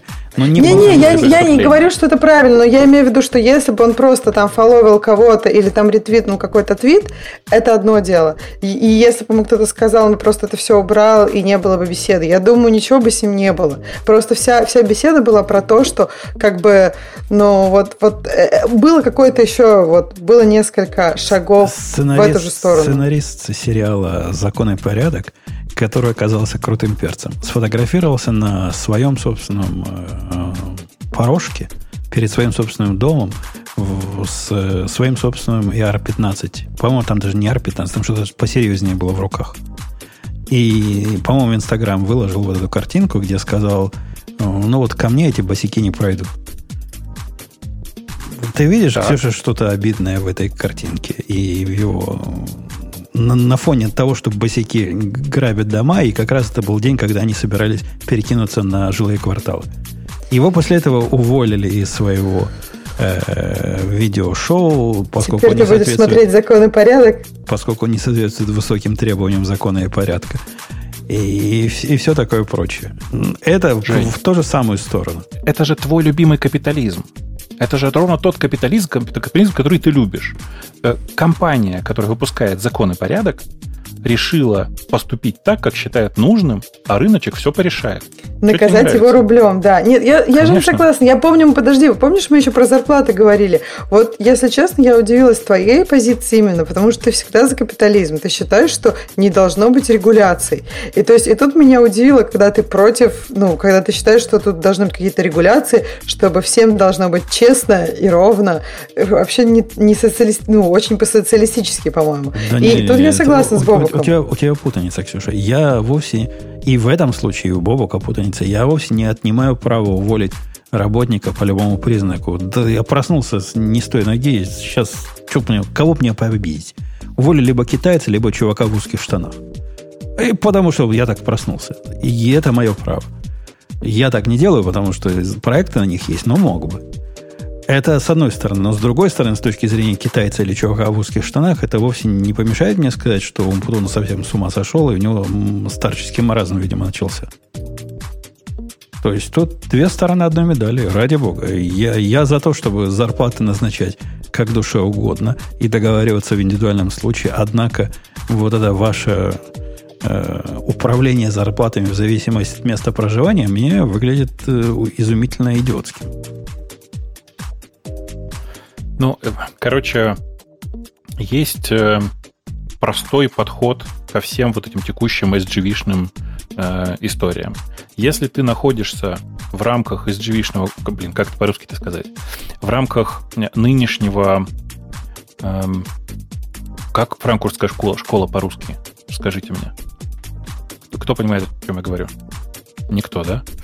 Окей, хорошо. Значит, я, э, я пытаюсь слово вспомнить в, в, в рамках нынешней парадигмы. Ну, оно как бы не совсем... ну, ну да, типа в рамках культурного марксизма, если мы находимся. Если мы находимся в рамках культурного марксизма, простите за политические э, высказывания, то не надо удивляться тому, что от тебя требуют какого-то определенного, несвойственного тебе поведения везде, ну, как бы, если ты работаешь в какой-то компании или если ты, ну, типа, делаешь что-то вместе с каким-то другим коллективом. У коллектива есть представление о прекрасном. Например, э, я не знаю, там, типа, э, Go-сообщество, Golang-сообщество, оно всегда показательно LGBTQ-friendly. Вот они такие все показательно очень толерантные толерантные. Если ты начинаешь там высказывать э, нетолерантное поведение, то рано или поздно тебя оттуда турнут. И это нормально, потому что у них там так заведено, а ты себя ведешь не так, как они. Э, в целях сохранения сообщества им выгодно, по-капиталистически выгодно, находиться в рамках э, вот, вот, вот этой вот парадигмы. Да, есть, а, же, есть же классический да. случай, когда чувака в Твиттере забанили за Hello Guys. Знаешь, Ксюша, эту мансу? Нет, я не знаю. Ну, там был какой-то хэштег, типа э, начинаем программировать или не, не связанное с девочками никак. Вообще никак. Просто что-то про программирование было. И он зашел в эту тусовку и сказал hello, guys. После чего его забанили, потому что там не одни гайсы бывают. Подожди, ну, а вообще... гайс это разве не ребята? В современном Но... английском guys э, к обоим полам применяется. Да-да-да, это О, зависит от, от того, кого спрашиваешь. Но есть такие, которые с тобой не согласятся, и Твиттер согласился с теми, которые с ним не согласились. Mm. Ну, я думаю, у тебя тут на Твиттер много всяких наездов. А, согласно ну, последним неделям. Так что ты можешь продолжать и продолжать, я думаю. Ну, да нет, у меня наездов нет. Я, я смотрю, как это, как эта лодка тонет и, и злорадствую. Пойдем. Ну, это еще вопрос. Мы, конечно, с тобой еще обсудим, но, по-моему, я не думаю, и мне не кажется, что она сейчас на дне, я бы так сказал. Не-не-не, она идет ко дну, но она еще не на дне. Но она себе подписала. Она себе выбила дыру. Пытались выпустить торпеду из торпедного отсека, а на самом деле пробили дыру в своей подводной лодке. Как я образно сегодня. А? Красавец, мастер слова. Давай следующую тему, Ксюша. А следующая тема про Яндекс Маркет и про товарища, а. который туда устроился. Чудесно. А Бобок, ты читал? Это прекрасно. Конечно, с удовольствием читал. Прекрасная совершенно, прекрасная совершенно история. Э, ну, это типичная, типичная статья чувака, который уволился. Или которого уволили. Давайте не будем тут как бы никак, ничего раскрывать. Э, таких особенных деталей. Э, которому все не понравилось. Ну, как бы, ну, это же нормально. Если бы ему понравилось, а, он а, бы не уволился и не написал бы. А, а с точки зрения человека, который статью не читал, что не понравилось? Как, как все было? Кто, Давай кто я на сверху стоял? вниз пройду. Значит, э, э, сейчас пойду, пойду по пунктам, которые ему не понравились. Уровень дохода. Яндекс платит ниже рынка, пишет чувак. Ну, я бы так не сказал. Это все равно, что сказать, что Google платит ниже рынка. Так, в реальности так не бывает. Эм, Яндекс, Он там сказал при этом, да. что есть релокация, например. То есть, как бы, и сказал, что это 4, по-моему, зарплаты. Э, что, опять же, ну, то есть, надо понимать, даже если, например, Яндекс вам меньше рынка платит, релокацию он вам устроил, и, наверное, хорошую. То есть, я не знаю про зарплаты в Яндексе. Э, ну, короче, как бы, в Яндексе, как, как в любой другой большой компании, твоя зарплата от, зависит от того, как ты себя покажешь по результатам собеседования. Честно, вот как, давайте напрямую. Да, если ты не показываешь себя хорошо на собеседовании, то в среднем ты получаешь меньше, чем мог бы в других местах по рынку. Что у Яндекса очень большой выбор э, людей, которые приходят на работу, и при прочих равных они просто возьмут человека с э, меньшими зарплатными ожиданиями, но при этом с большими, чем у тебя, возможностями. Вот и все. Так же, как это делает Google, Facebook и, простите, Amazon. Это следующий пункт. Чувак пишет, Яндекс это совсем не Microsoft, Google или Amazon, но тем не менее Яндекс пытается постоянно сравнивать себя с крупными зарубежными компаниями, применять на себе их наработки. Ну, как бы... Это не знаю, мне кажется, повезло. Это да. нет. Обидно. Мне было. кажется, что да вот то, что он говорит, могло бы быть правдой, но так как он, ну, это надо аргументировать, правильно? И его аргумент мне кажется, очень странный, потому что он говорит про монорепозиторий, и он говорит, что вот никаких плюсов нет. Ну, то есть, а насколько комплексно, мне интересно, он, он вообще рассматривал эту проблему. совсем не в курсе. Он находился большую часть времени в командах, для которых монорепозитории действительно ничего не приносят. Но если смотреть в целом на компанию, конечно, приносит. Конечно, это максимально эффективный подход сейчас. Вообще вот, просто мне кажется, да. Вот там все Лю... у него так. То есть Да-да. он смотрел просто на эффект каких-то э, аспектов Яндекса на себя. Ну, может быть, там на свою команду. Он не думал, что компания большая, и у нее могут быть как бы какие-то общие интересы, и смысл каких-то решений могут быть не только для него конкретно, а для ну, большой компании. Ну, это вечная проблема не очень большого человека. Он из своей точки не видит пользы от э, каких-то событий вокруг него. И поэтому думает, что пользы нет. Ну, так бывает. Ничего тут не поделаешь. Не, но с, зрения, да. с другой стороны-то, когда он говорит, что... Я не знаю, что он там говорит, но если бы он сказал в проекте, который я тут перил три месяца, ваш большой репозиторий только вызывал вот такие-то тормоза и такие-то проблемы, я, в принципе, могу понять его наезд с его местечковой точки зрения. Ну да, ну, действительно, ну, без, без этого репозитория большого, а если были репозитории на проекты, у него бы работа была проще. Ну, видишь, тут по многом история в том, что если бы не единый репозиторий, возможно, что у него работы бы здесь и не было. Потому что э, ну, монорепозиторий это в многих случаях э, гарантия качества кода, потому что за монорепозиторием смотрят прицельно несколько человек, которые постоянно смотрят за репозиторием. Это прям такая дежурная работа, э, с одной стороны. С другой стороны, это система максимально эффективной постройки всего. Скажем, в Яндекс.Маркете огромный кусок — это поиск поиск по товарам вообще очень сложная штука сама по себе. Она собирается из монорепозитория, причем собирается не у тебя на машине, а дистанционно. Тебе не надо держать эту, всю эту штуку у себя, ты не держишь у себя даже бинарники. Они к тебе приезжают автоматически, там сложная система сборки. Люди думают, что монорепозиторий сделан ради монорепозитория. На самом деле это не так. Монорепозиторий сделан, потому что вокруг него сделано огромное количество специальных тулзов, которые чудовищно облегчают жизнь. Да, есть и усложнения. То есть он не понял, зачем монорепозиторий. Ну, бывает такое, ну что поделать. Ну, тебя вообще никто не неволит. Хочешь, заведи у себя папочку SVN в, на, своей, на своей домашней машине и делай все туда, а в монорепозитории только комите раз в, в, в момент релиза. Никто тебя не, не неволит в этом смысле. Ну, вот смотри, Бобо, когда я работал в компании типа Яндекса, которая, конечно, как 30 э, Яндексов размером, но тем не менее, большая компания, у них там был один центральный SVN-репозиторий – который был с разными локальными наработками. Вот все, как ты говоришь. Можно взять часть э, чего-то. Можно даже бренчи. Там были какие-то свои тулинги. Еще до того, как бренчи придумали в SVN. И все это можно было делать. С моей точки зрения, и с точки зрения всех команд, которые знали, а фирма была устроена как много команд, которые, по сути, такие маленькие фирмочки. Они в основном-то росли, покупая маленькие фирмочки. И вот ты сидишь в своей маленькой фирмочке, как пилишь свой тот же продукт, который ты пилил до этого. И ты думаешь, а какого черта вот эти все геморройные прыжки станциями мне нужны? И ты в своем праве так думать, потому что на самом деле это геморройные прыжки станциями.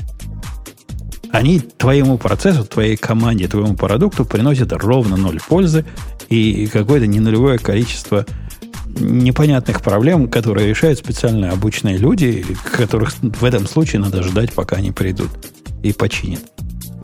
Ну, я понимаю твою боль, но в случае с Яндексом это не так. Яндекс покупает очень небольшое количество команд, прямо очень небольшое. И большая часть людей это люди, которые приходят в компанию и работают там подолгу. Ну, так как бы сложилось. Поэтому, конечно, здесь все не так. Человек приходит, за первый там, месяц-полтора он учится работать с этим, с текущим тулингом и, ну, короче, живет как человек. Нет, ну, и, и, если текущий тулинг имеет какой-то смысл, я согласен. Если ты мне говоришь, ну да, для того, чтобы подсоединиться к библиотеке, которая у нас вот там-то и там-то собирается, и ты ее неявно используешь, ну никак без монорепозитория, иначе в версии мы разойдемся, и будет просто ужас и кошмар, и поиск надо вот так брать. Я это могу понять. Однако, если у меня случай, когда мой продукт ничего общего с поиском не имеет, то есть вообще Тогда ничего. ты вообще не замечаешь монорепозитория. Просто никак. Ты работаешь со своей одной папкой и больше ничего не делаешь. Ты ее вообще не видишь, понимаешь?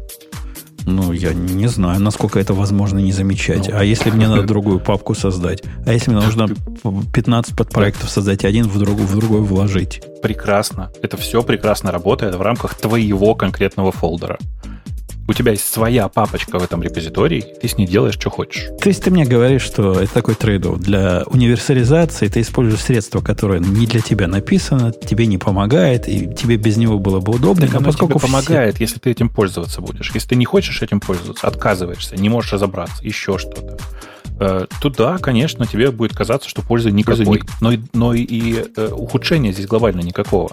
То есть единственное ухудшение, которое я вижу, это то, что твой код, э, которым ты пользуешься, лежит непривычно на гитхабе, а где-то в другом месте, и для комитов и чекаутов ты используешь другой инструмент.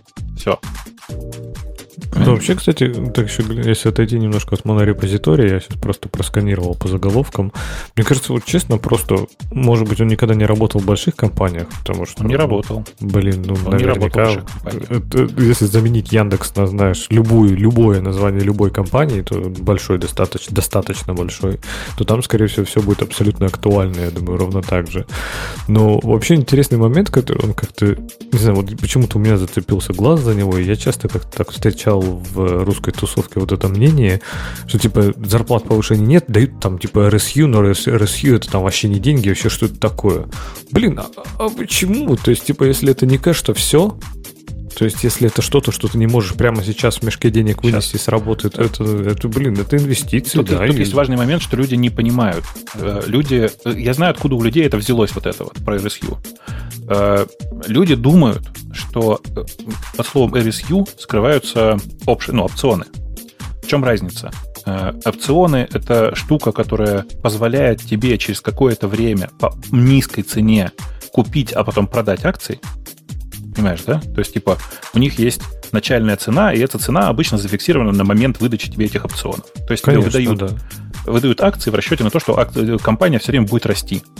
Да, и Но в реальности ты можешь уйти в ноль, в принципе, да. Да, да, а можешь и в минус уйти. В смысле, можешь не, просто ничего не получить. Не, не, Но в случае может, с RSU больше это не потратить. Так. Почему получить, да, не да. получить? Налоги ты платишь. Ну, ты можешь в зависимости от того, где налоги считаются. А в, в России ты не платишь э, налоги до сих пор, до тех пор, пока не получил акции на руки. Ну, значит, ты можешь только в ноль уйти тогда. Да, да. Ты можешь только, ты можешь просто потерять все в, в этом случае. В случае с RSU ну, это не так. Ничего потом... не приобрести, я бы так сказала. Да, да, да. Не заработать. Что значит, не заработать. Все, да. Ну, то есть Давайте, у тебя обычно есть зарплата все-таки. А, как бы, когда тебе идут опционы. Да. Ну, окей, зарплата да. и премии. А есть, а есть RSU. Что такое RSU? В российских условиях все компании, которые я знаю, выдают не опционы, то есть не э, акции по текущей цене, а RSU, то есть акции по нулевой цене. Э, у них э, так, такой же вестинг, как у опционов, то есть у тебя, грубо говоря, раз в квартал тебе перепадает некоторая сумма, грубо говоря, некоторое количество акций. При этом эти акции, они не отнормированы, грубо говоря, они, они с нулевой ценой. То есть ты получаешь чистую прибыль от стоимости текущей, от текущей стоимости акций, если ты прямо сейчас их продаешь. Все прям элементарно да не могу. И когда люди их не считают, я тоже очень сильно этому удивляюсь. Потому что, ну, типа, э, твой, твой опционный пул вырастает один или два раза в год. Э, и это означает, что если ты хорошо работаешь в течение, скажем, трех лет, то через три года твой опцион, опционный пул, пул, пул акций, который у тебя вестится каждый там квартал, э, ну, вырастает там до штуки, сравнимой с еще одной зарплатой для тебя. Ну, в смысле, ну, ну, то есть просто, видимо, из-за того, что да. чисто психологически, что это, знаешь, это все-таки инвестиция, да, то есть ты не получаешь мгновенно, а получаешь, типа, не сразу. Ну, как не сразу? Ну, ты получаешь через квартал первый раз. Ну, да, ну, понятно, но в том, что, ну, во многих, наверное, даже и клиффестинг не делают, да, сразу там чуть ли не сначала могут. Ну, в любом случае, то есть ты получаешь, типа, ну, не кэшем, а вот инвестициями, и это для людей это типа вообще не деньги. Да блин, это точно такие же деньги. Иногда могут быть, в некоторых случаях даже более выгодными могут быть, чем зарплата. В некоторых случаях да, но тут пишут, это в риск некоторые. Но в любом случае у меня ко всем очень простой подход. В тот момент, когда вы считаете, что RSU это не деньги, в тот момент, когда вы их получаете, в смысле, когда они у вас вестятся, сразу автоматически нажимаете купить по стоимости, продать по стоимости э, ну, по рынку и совершенно спокойно живете дальше, как будто это случайная премия. Таким образом, с учетом премий, э, типичный э, там синер разработчик в Яндексе зарабатывает вполне себе нормально, конечно. С учетом, в смысле, RSU. Э, про велосипедостроение в Яндексе вообще как бы я не понимаю, как говорить. Ну, типа, мне очень нравится история. Вот, типа, стоит ли тратить усилия, чтобы написать свою версию Kubernetes? А ничего, чуваки, что Kubernetes — это как раз э, личный велосипед чуваков из Гугла.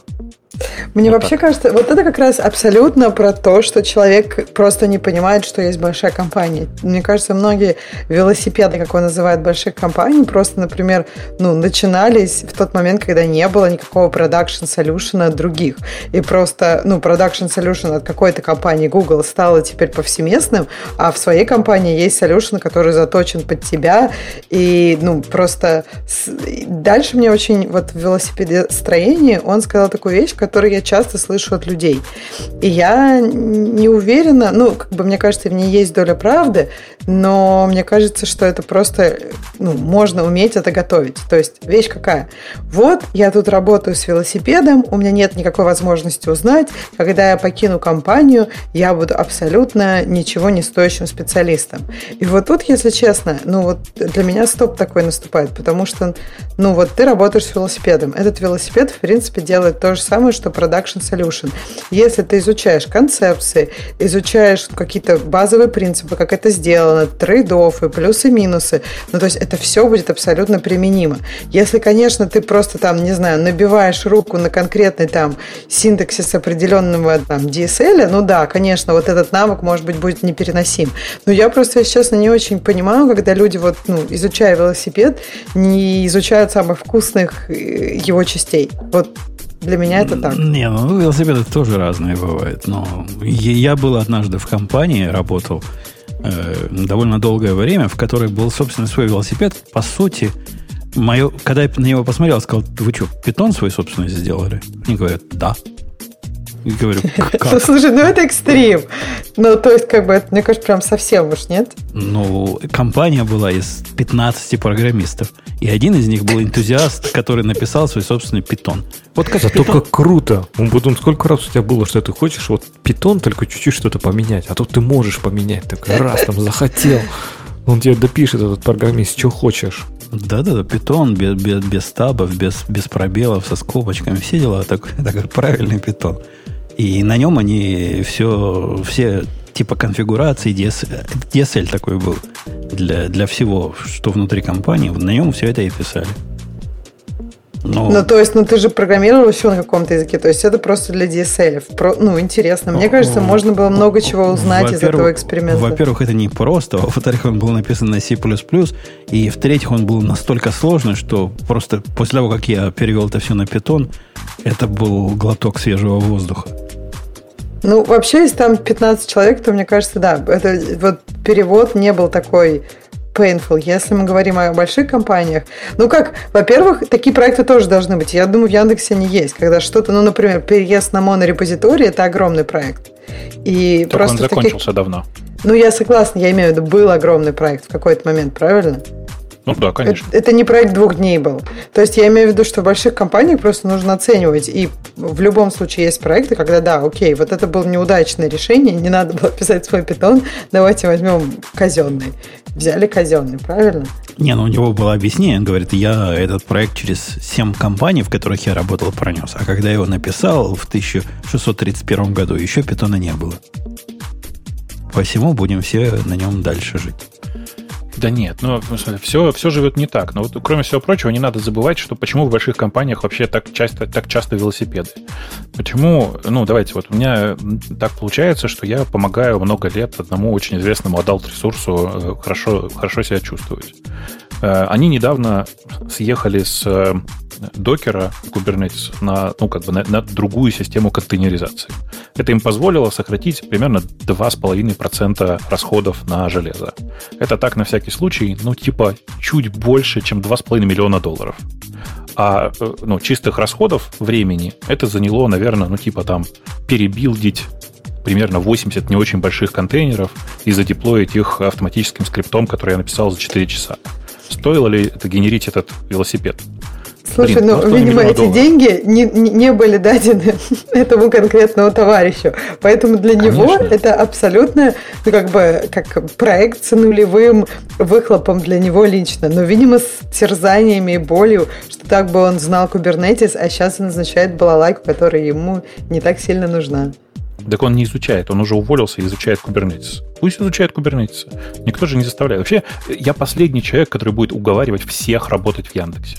Это вообще никому не нужно. Это даже самому Яндексу не нужно, понимаете?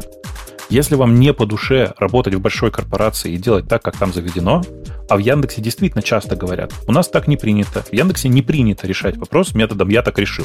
У нас принято договариваться, ну и всякое такое. Если вас это не устраивает, идите на завод. Ну, в смысле, идите в другие места. Там же везде есть место для вас. Есть маленькие компании, есть большие, есть средние. Можно умпутуном стать, в конце концов. Хотя нет, он один, и так, конечно, не получится. Что-то там... Почему лет через знаю, 20, там... может быть, можно стать Это тоже нет. Я думаю, что нет. нет? Я думаю, что нет. Нет. У меня еще кажется, что очень понравилась фраза в, истории, да. ага. в, в этой штуке, которую я часто слышу, и я часто думаю, мне тоже это не нравится. Как не нравится, мне кажется, просто исходя из нашего культурного контекста. Он говорит, что недостаточно просто хорошо работать. Надо уметь там как-то об этом хорошо написать. Или что-то вот, вот так. Ну да.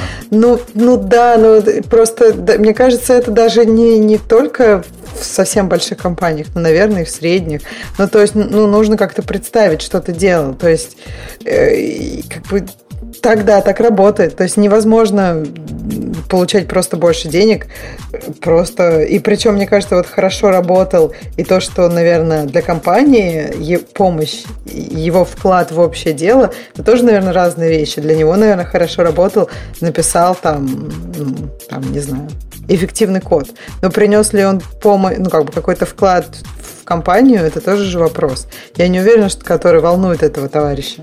А, вообще, вот в эпоху Твиттера и прочих средств коротких э, сообщений, это, это, конечно, какая-то беда с молодыми. Я не знаю, Бог, наблюдаешь ты ее или нет, но на своем примере я пытаюсь им всем показывать, как, как надо отчитываться о работе и как надо разговаривать про задачи. Не получается. Это, по-моему, не чинится вообще. То есть телеграммный, говорю, телеграммный да. стиль общения у них уже все, уже вбито, и ты хочешь сам додумывать до контекста. Мое Слушай, обычное... я вообще не согласна. Вот тех, э, вот прямо из колледжа, людей, которых я вижу, да у них такие Дорогая, скиллы просто ты немеренные. вот этого людей вот в Фейсбуке, правда?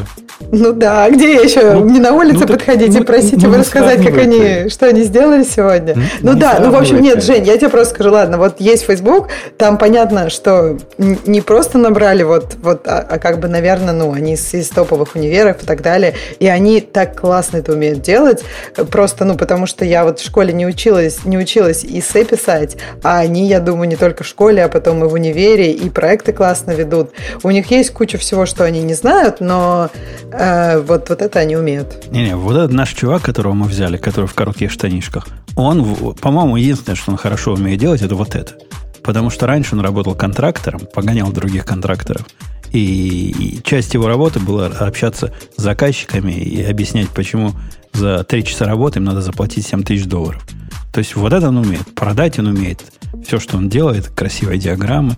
Но все остальные не умеют. Ну, вообще никто не умеет. Все пишут телеграммным стилем. И мой первый вопрос всегда в обсуждении, а нельзя ли какого-то контекста добавить? Кто на чем стоял? Зачем это вообще все меняли? Это к какому тикету вообще относится твой комит? Ты, ты, ты про что это писал? И так постоянно. Я, я сдался. Я, по-моему, их не починить. У меня много сейчас людей, э, ну, с которыми я работаю, которые не очень э, большого возраста, которые недавно закончили вузы, и большая часть из них умеют последовательно говорить. Но это следствие селекции. Если ты действительно набираешь людей, ну, с улицы, в каком-то смысле, это не, не в смысле, что это плохо, нет, в смысле, если вы набираете людей, которые э, не очень умеют про это все думать, то, конечно же, ты будешь получать то, что ты получаешь. Нужно просто отбирать людей на самом раннем этапе. Я просто не вижу тех людей, которые не могут нормально мыслить. Их HR отсеивают. Да, они умеют мыслить нормально. Тут дело не в мышлении. У нас есть чувак, который по крутости, ну, почти как я. То, то есть реально, вот таких двоих э, в одну команду я такого не видел никогда. И он в таком же телеграмном стиле общается. При этом у него и образование есть, и в большой корпорации он работал, но он утверждает, что он это ненавидит. И его достаточно уже научили писать тикеты в банке, где он работал, чтобы теперь он отбисывался двумя словами. Так что бывает по-разному. Ну что, какие еще там темы есть? Там как-то Lenovo пере, переедет на Linux популярные линейки, переведет на Linux популярные линейки десктопов и ноутбуков. Шо, шо, Это же классно. Опять, опять? Э, кто дает? Вот да, вот у меня какое-то такое чувство, да, что... Ну, Dell переходил лет много назад и как-то сдвинулось. 1% сдвинулся на 1,1% с тех пор. Слушай, ну это же не важно, что на 1%. Важно, что теперь ты можешь купить ноутбук, про который ты знаешь, что у него работает все под Linux. Да-да-да, для того, чтобы не платить за лицензию винды, поставить туда пиратскую потом. Ну, например, так. Это без разницы. В смысле, меня в этой истории интересует только одно, что теперь некоторые типы ноутбуков сертифицированы для работы с Linux. Ну, по-другому это сформулировать не могу. Возможно, это кого-то порадует, но я подозреваю, что даже до 7% не дотянем. Это только до следующей версии ядра не сертифицировано, правильно? Там наверняка звук отвалится. Э, ты знаешь, там сейчас такой проблемы нет, потому что там используются всякие стандартные чипсеты. Видишь, все генерализовалось очень. Сейчас же нет такого, что в одной там э, карточка от э, там AirMedia, а в другой э, Sound. Все же, как бы, это все, всего нет. Сейчас все это единые интеловские чипсеты или там квалкомовские, еще какие-нибудь. Скажи еще, что Алса работает нормально теперь. Скажи да, еще, что Алса работает. работает. Ну, да? как? Она, она работает, если ничего не трогать. А вот если ты хочешь джек настроить, вот в этот момент начинается э, jerk off. Jack off.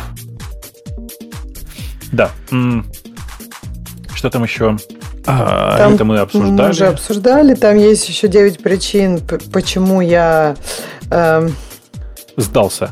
Сдался, точно, сдался быть мобильным девелопером. На самом деле статья «9 причин, почему Android sucks». Я бы ее так назвала, если хотелось пожелтее, но потому что, ну, про мобильный девелопмент, я не знаю, он ничего не знает про iOS, а все, ну, на самом деле он про это, Android это, пишет. Это, это чисто андроидная история, все пункты. Смотрите, угу. пункты, которые он перечисляет. Жуткая фрагментация. На самом деле это Android. действительно так. Android. В iOS фрагментация только размера, и то она, ну, она, она очень mild в плане именно вот day-to-day разработки. То есть, если, если ты, например, ты, только да. делаешь лейауты все время, тогда да, это тебя может как-то коснуться. Ну, потому Но что экраны ты, разные все равно. Ну да, все равно там есть все резиновое и так далее, да. и автолейаут, и что-нибудь еще, но все равно хотя бы тебя каким-то местом заденет. Дальше материал дизайн, чистый Android. Дальше, ну я не знаю, best practices, который никто, никто не... никто не следует. Не следует, но а... слушай, ну это в люб... можно в любом месте, так сказать, и в вебе, не, не. и где хочешь. А, а в iOS так сказать нельзя. Я тут как-то попробовал заставить... Э, как это сказать, URL fetcher, в смысле, э, блин, за, за, забор контента страницы оставить в основном трейде. Ну, как бы, в смысле, это сильно постараться пришлось на iOS, чтобы так сделать. Прямо сильно постараться. А я, кстати... В смысле? А, я не понимаю. В смысле, ну, то есть ты, допустим, не, не, не ну, просто-просто вот нафигачил в каком-нибудь... Там... Нафигачил что? Ты даже когда и в Xcode начинаешь набирать э, все, что касается URL он тебе все это разворачивает так, чтобы оно было в ну, в отдельном, в этом, в отдельном диспетчере, и потом, потом через э, Global Central э, синкалось по данным назад. То есть оно тебе просто разворачивает автоматический код такой, что просто надо постараться, чтобы написать плохо в этом смысле. А я вот наоборот, кстати, Бобук, у тебя такие позитивные, а мне вот сдался тоже стать iOS-разработчиком. Я что-то попытался допилить там под Core Audio кое-что для мьюта, чтобы типа push to mute вот это работало. Не, и это, прям... это разные вещи. Мы сейчас про интерфейс говорим. Ну, наверное, но вот именно с точки зрения разработки, конечно, там легкая шизофрения и все это. То есть на прикор аудио документации... ты очень низко опустился. Да. да? Ну да, Может но Core быть. Audio, ты просто думал, ты так прям с ноги Core Audio напишешь. Я бы даже не сказала, Нет, что это мобильная разработка. Ну, вот прям. Ну, наверное. Это библиотека, а, не под, которая... под macOS, да, не под macOS. Ну, то есть я говорю, это библиотека, во-первых, которая, ну, такая macOS, ну, там... десктопная, там куча посикса всякого. Ну, то есть ну, это, это не, не то, про, про что этот чувак говорит совсем. То есть, ну, про это, ну, это просто не с полпинка, а тебе, ну, как бы, ну, если видишь, интересно. Для меня просто, если это, если это Swift и Xcode, то для меня там iOS, macOS, это все примерно одно. Как ну, он да. потом говорит, это фронтенд, в принципе. А, ну конечно, ну, там... Core вообще просто типический экземпл фронтенда. Да, типичный фронтенд. Не, ну там, слушай, там, ну, то есть документация в стиле, знаешь, где-то кто-то из команды Audio как-то слил пример драйвера, там что-то 0, что-то там аудио C или что такое, и там можно сишные дефиниции, и там можно понять, Слушай, ну просто работает, драйвера короче. это типичный фронтенд. Просто в фронтенде, чем драйвера, ничего не может быть. Ну, точно уж не бэкэнд. Зря ты смеешься, Ксюша. А что это, по-твоему, еще? Конечно, фронтенды есть. Ну, тогда, блин, вся десктопная разработка, то есть там вообще чистый да, фронтенд, да? Да, да. Это ж не на Java, а не на сервере, значит, фронтенд. Конечно, конечно. А, я, я, кстати, вам вот что хотел сказать. Бобук, я, я с тобой перестал соглашаться. Ты знаешь, как я тебя уважаю. Ты, так, ты, ты но... Но я после того, как пожил неделю на новом i, MacBook Pro 13 дюймов так. 2020 года, я полюбил его клавиатуру. Я конкретно... На новом ты имеешь? На новом я, я понял, что эта клавиатура хорошая. Она у меня вызывала ну, вначале такое же отторжение, как у тебя. Типа раньше, как раньше было клево. А однако, ты, ты пробовал жить на ней вот какое-то долгое время? Я живу на ней. ней. Я живу на ней. И, и, то, то ли у меня вот этот синдром э, стокгольмский, то ли она на самом деле хороша. Но я ее полюбил конкретно. Короче, э, для ноутбучной клавиатуры она очень хороша. Тут важное уточнение. Да-да, я... А, она лучше, чем та, которая была. Я считал, что она хуже, чем та, что была. Д- давай на секунду забудем, что прошлое залипало, и вот эти все проблемы я могу. были. Вот, вот я это откинуть в сторону не могу. А я могу. не могу она у меня год работала нормально, и даже по сравнению с нормально работающей клавиатурой, это лучше. Вот лучше. Вот лучше. Ну, короче, эм, короче, э, она наверное, может быть такая же или не хуже, и, может быть, даже сравнительно лучше, может быть, чем-то для кого-то. Э, э, мне нравилось, что предыдущая клавиатура супер тонкая, с супер маленьким ходом. Мне нравился этот подход. Но я не могу отбросить тот факт, что она не работала. Понимаешь? Это все равно как сравнивать две э, клавиатуры, одна из которых работает, а вторая нет, но очень красивая. Вот как бы в этом проблема. Ну, вот я даже сравниваю с рабочей клавиатурой, которая работала у меня какое-то время, я, я обратно не хочу. У меня есть рядом другой такой же ноутбук. А, а самый цимис был, знаешь, в чем? Когда я получил mm-hmm. этот ноутбук, я понял, что Акела промахнулся. Я опять погнался за гигагерцами и, и ошибся. Какие... Наконец-то я понял, как они у вас гудят. Какие они горячие бывают, когда они гудят. И это как у, у меня вот тот, что был до этого, он включал вентилятор за время моей жизни с ним, может, два раза. А так, чтобы гореться настолько, что штаны прожигает, не было никогда. А у этого штоповый процессор, куча ядер. Ну, починили эту проблему. Две волшебные программы. Одна отключает ядер, другая отключает супербуст. Да, так, это так прекрасно. Что, так что из Еще одно отключает процессор и просто на GPU переводит там по-тихому. Да, да нар- тебе, тебе нужно... нормально, когда гиперфрединг отключаешь, половина ядер типа. Ну. И, и все ядра убиваю. Тебе надо вот армовский как раз для тебя, он потому что был медленно, тихо. А, да, и с этим совсем с моим отключением, я, я правда, отключ... вернул ядра все обратно, а оказалось, что на практике достаточно, чтобы он не бустился просто никогда. Он живет на батарейке, как я не знаю что. Последний раз я провел 7-часовую сессию на, на нем во дворе, и еще оставалось чего-то. 7 часов нормальной работы. Это прямо вау. Да. У меня с, э, ну, с большим, с шестнашкой такая же история. В смысле, что ты прям живешь, работаешь с ним, работаешь, потом обнаруживаешь, что, видимо, с утра забыл поставить его в зарядку, и несмотря на это, он прекрасно живет там почти до конца дня. Это прям, прямо огонь. Даже несмотря на то, что иногда я на нем запускал Xcode. То есть прям вообще. А у меня там идея все время открыта. И я дебажу там, и у меня куча контейнеров бежит. А некоторые задачи типа стресс-тестов, даже когда процессор ну, на, на, на, все, на все ядра, что я ему разрешаю, разгоняется. Эм, да, бывает. Слушай, я тут долистал эту статью про чувака, который сдался, наконец, чтобы не быть э, мобильным разработчиком. И там у него есть наезд, с которым я наконец-то прямо согласен на 100%, и мне прямо обидно от этого наезда. Там есть история про Flutter. Вы же, мы же помните, как-то обсуждали Flutter? Flutter. Это такой... Э, помним, помним. даже, даже не сказал бы, что это фреймворк.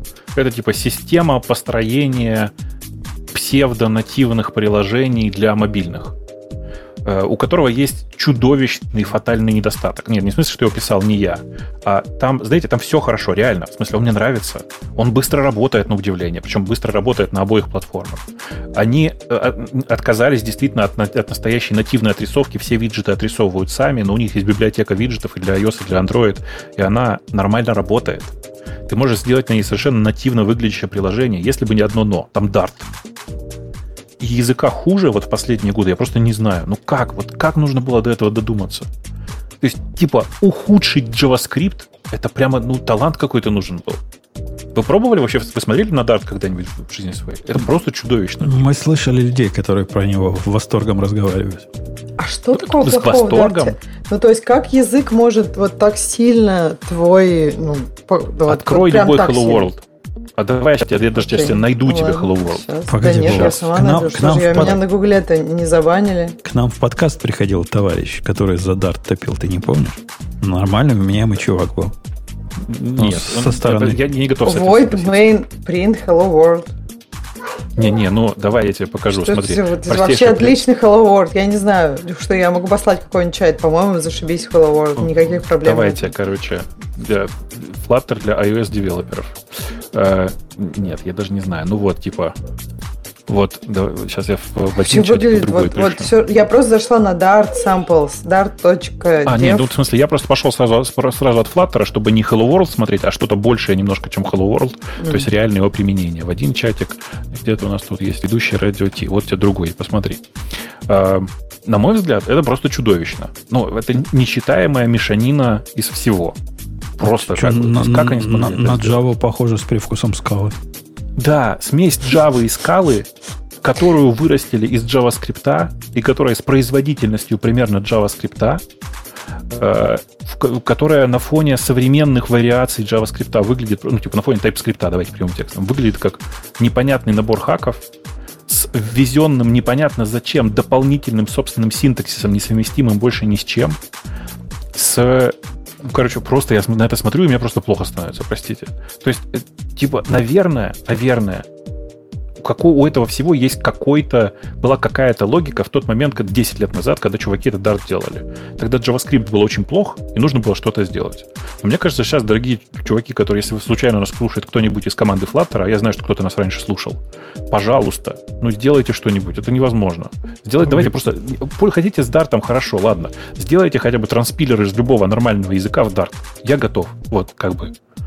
А вот что меня больше всего, глядя на код, вот в первую очередь, знаешь, вот как будто вот на зло они сделали, чтобы вот первое, что зацепилось. То есть у них везде используется title casing, да, то есть большая буква, да. кто маленькие. А override написано все маленькими.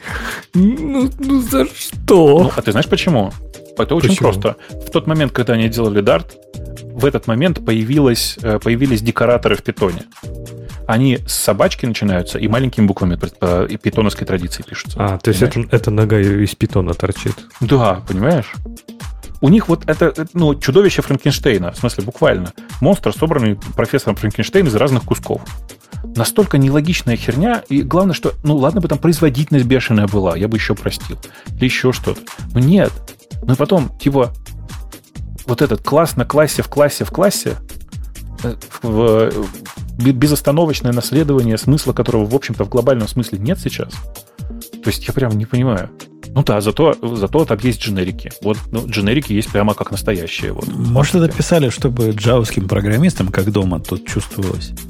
Ну так и джавские программисты, они уже нашли себе прибежище в Котлине, понимаешь? Ну тогда-то Котлина не было в те далекие времена. Но сейчас-то надо с этим что-то делать. То есть это просто как бы, ну, реально, я просто смотрю на это и понимаю, что на этом я, бы, я, я просто к этому прикасаться не хочу. Вот прям совсем. При том, что я готов трогать разные странные штуки. Понимаешь? Угу. Угу. И, и не прикасайся. У меня есть такие языки, которые я погляжу, а потом руки помыть хочется. Бывает, бывает. Э, есть Короче, еще очень что обидно. дальше? Да. Есть что дальше mm. у нас еще? Chrome следит за пользователем в режиме инкогнито. Тоже мне. Вы знаете историю про Brave свежую, нет? Brave это который на Chromium, да, по-моему? Да-да, это такой браузер на основе Chromium, э, у которого, с которым недавно, тут сейчас я положу вам ссылку в чатик ведущих, можете добавить в темы. Э, короче, это очень забавная история. Brave, Brave — это браузер, который показательно про безопасность. Мы за вами не следим, мы не, мы не даем другим э, сайтам отставлять, значит, куки и всякое такое. Там, в смысле, куча специальный экстеншн, который ну, типа, следит за твоей безопасностью, все такое. Параллельно они зарабатывали делали вот чем. Они удаляли рекламу на некоторых страницах, а если ты вдруг Brave платил, то они делились деньгами с сайтом, у которого, с которого убрали рекламу, если ты на него заходил. Ну, такая вполне разумная история. Но, видимо, денег стало не хватать. Поэтому что они стали делать? Если вдруг ты заходишь, например, на какой-нибудь сайт, у которого есть, э, ну, типа, э, аффилиатные ссылки, например, на Binance, на, на, на сайт, на котором люди торгуют криптовалютами, ты заходишь туда, даже и с тайпыном, ну, то есть переходишь с сайта с другого, или ты руками где-то ввел, они туда раз и подсовывают свой, свой аффилиатный код. Ну, чтобы как будто бы немножечко за это денежек получить. Или, ну, как бы они просто во все аффилиатные истории подсовывают свои ссылки. По-моему, это богато. Как вам? Ну... Я предлагаю не останавливаться на этой ерунде и в Amazon сразу подсовывать аффилиатную свою ссылку. А что, не подсовывают в Amazon? Нет, они вот с Амазоном они не смогли договориться вроде бы. А Или для... знаешь, когда на, на кредитки свои вводишь в браузере, они тоже такой раз, если пару центиков, хоп. Да, да, с каждой транзакции. Вот это богато, вот прям вообще, мне очень нравится. Э, у меня сейчас такое ощущение, что единственная задача, которую решает Brave на фоне моего прекрасно работающего Firefox и то, чего Firefox самого нет, это возможность завести еще один, ну, как бы нормально работающий браузер, в котором можно открыть, открыть вкладку в Торе. Ну, в смысле, то вместо Tor-браузера. Это единственное, зачем это нужно. И то я уже склонен к тому, чтобы поставить локальную Tor-ноду и ходить через э, отдельную Tor, Tor-вкладку Погоди, а, раньше Tor-браузер уже был из Firefox сделанный. Ну, это, на самом деле, ты Tor-браузер можешь поставить и сейчас, просто это настолько кривая и косая сейчас сборка, последние вот там года три, наверное, четыре, которая еще и, ну, это здоровый по размеру, э, здоровая по размеру история, что нет никакого смысла в этом. Понимаешь? Окей, окей, окей. Э, что там дальше у нас хорошего? Для Firefox есть расширение такое, конечно, которое запускает, Tor Control называется, которое запускает э, Tor. Вообще, как это, помните, да, в самом начале, когда iOS только-только начинала суперактивно развиваться после первого выхода App Store, все шутили, что для этого есть приложение. Ну, потому что приложения выходили как буквально как, как грибы. С Firefox теперь такая история. Для Firefox есть расширение. Очень а, удобно. Окей. Окей. Э, ну что, давайте на этой оптимистической ноте, может, мы будем подбивать? Да. Наше, наше все. Состав был неполный, игры не было, что традиционно. Для гиковских выпусков вместо Бобука был другой чувак. Ну, вы теперь с ним познакомились и, надеюсь, полюбили. Мы с вами до следующей недели услышимся на том же месте, когда будет не гиковский выпуск, и надеемся, настоящий, ну, Григорий вернется вместо вот этого Георгия. В конце-то концов, ну сколько можно. Пока. Да, пока. Пока. Пока. Это шоу, созданное при поддержке Digital Ocean. Digital Ocean – любимый облачный хостинг разработчиков. Запустите свой облачный сервер в одном из дата-центров, расположенных в Нью-Йорке, Сан-Франциско, Бангалоре, Амстердаме, Франкфурте, Лондоне, Торонто и Сингапуре. И управляйте им с помощью простой, интуитивно понятной панели управления или воспользуйтесь мощным API. Начните прямо сейчас. Перейдите на dot.co slash radio t и получите 100 долларов для использования в течение 60 дней.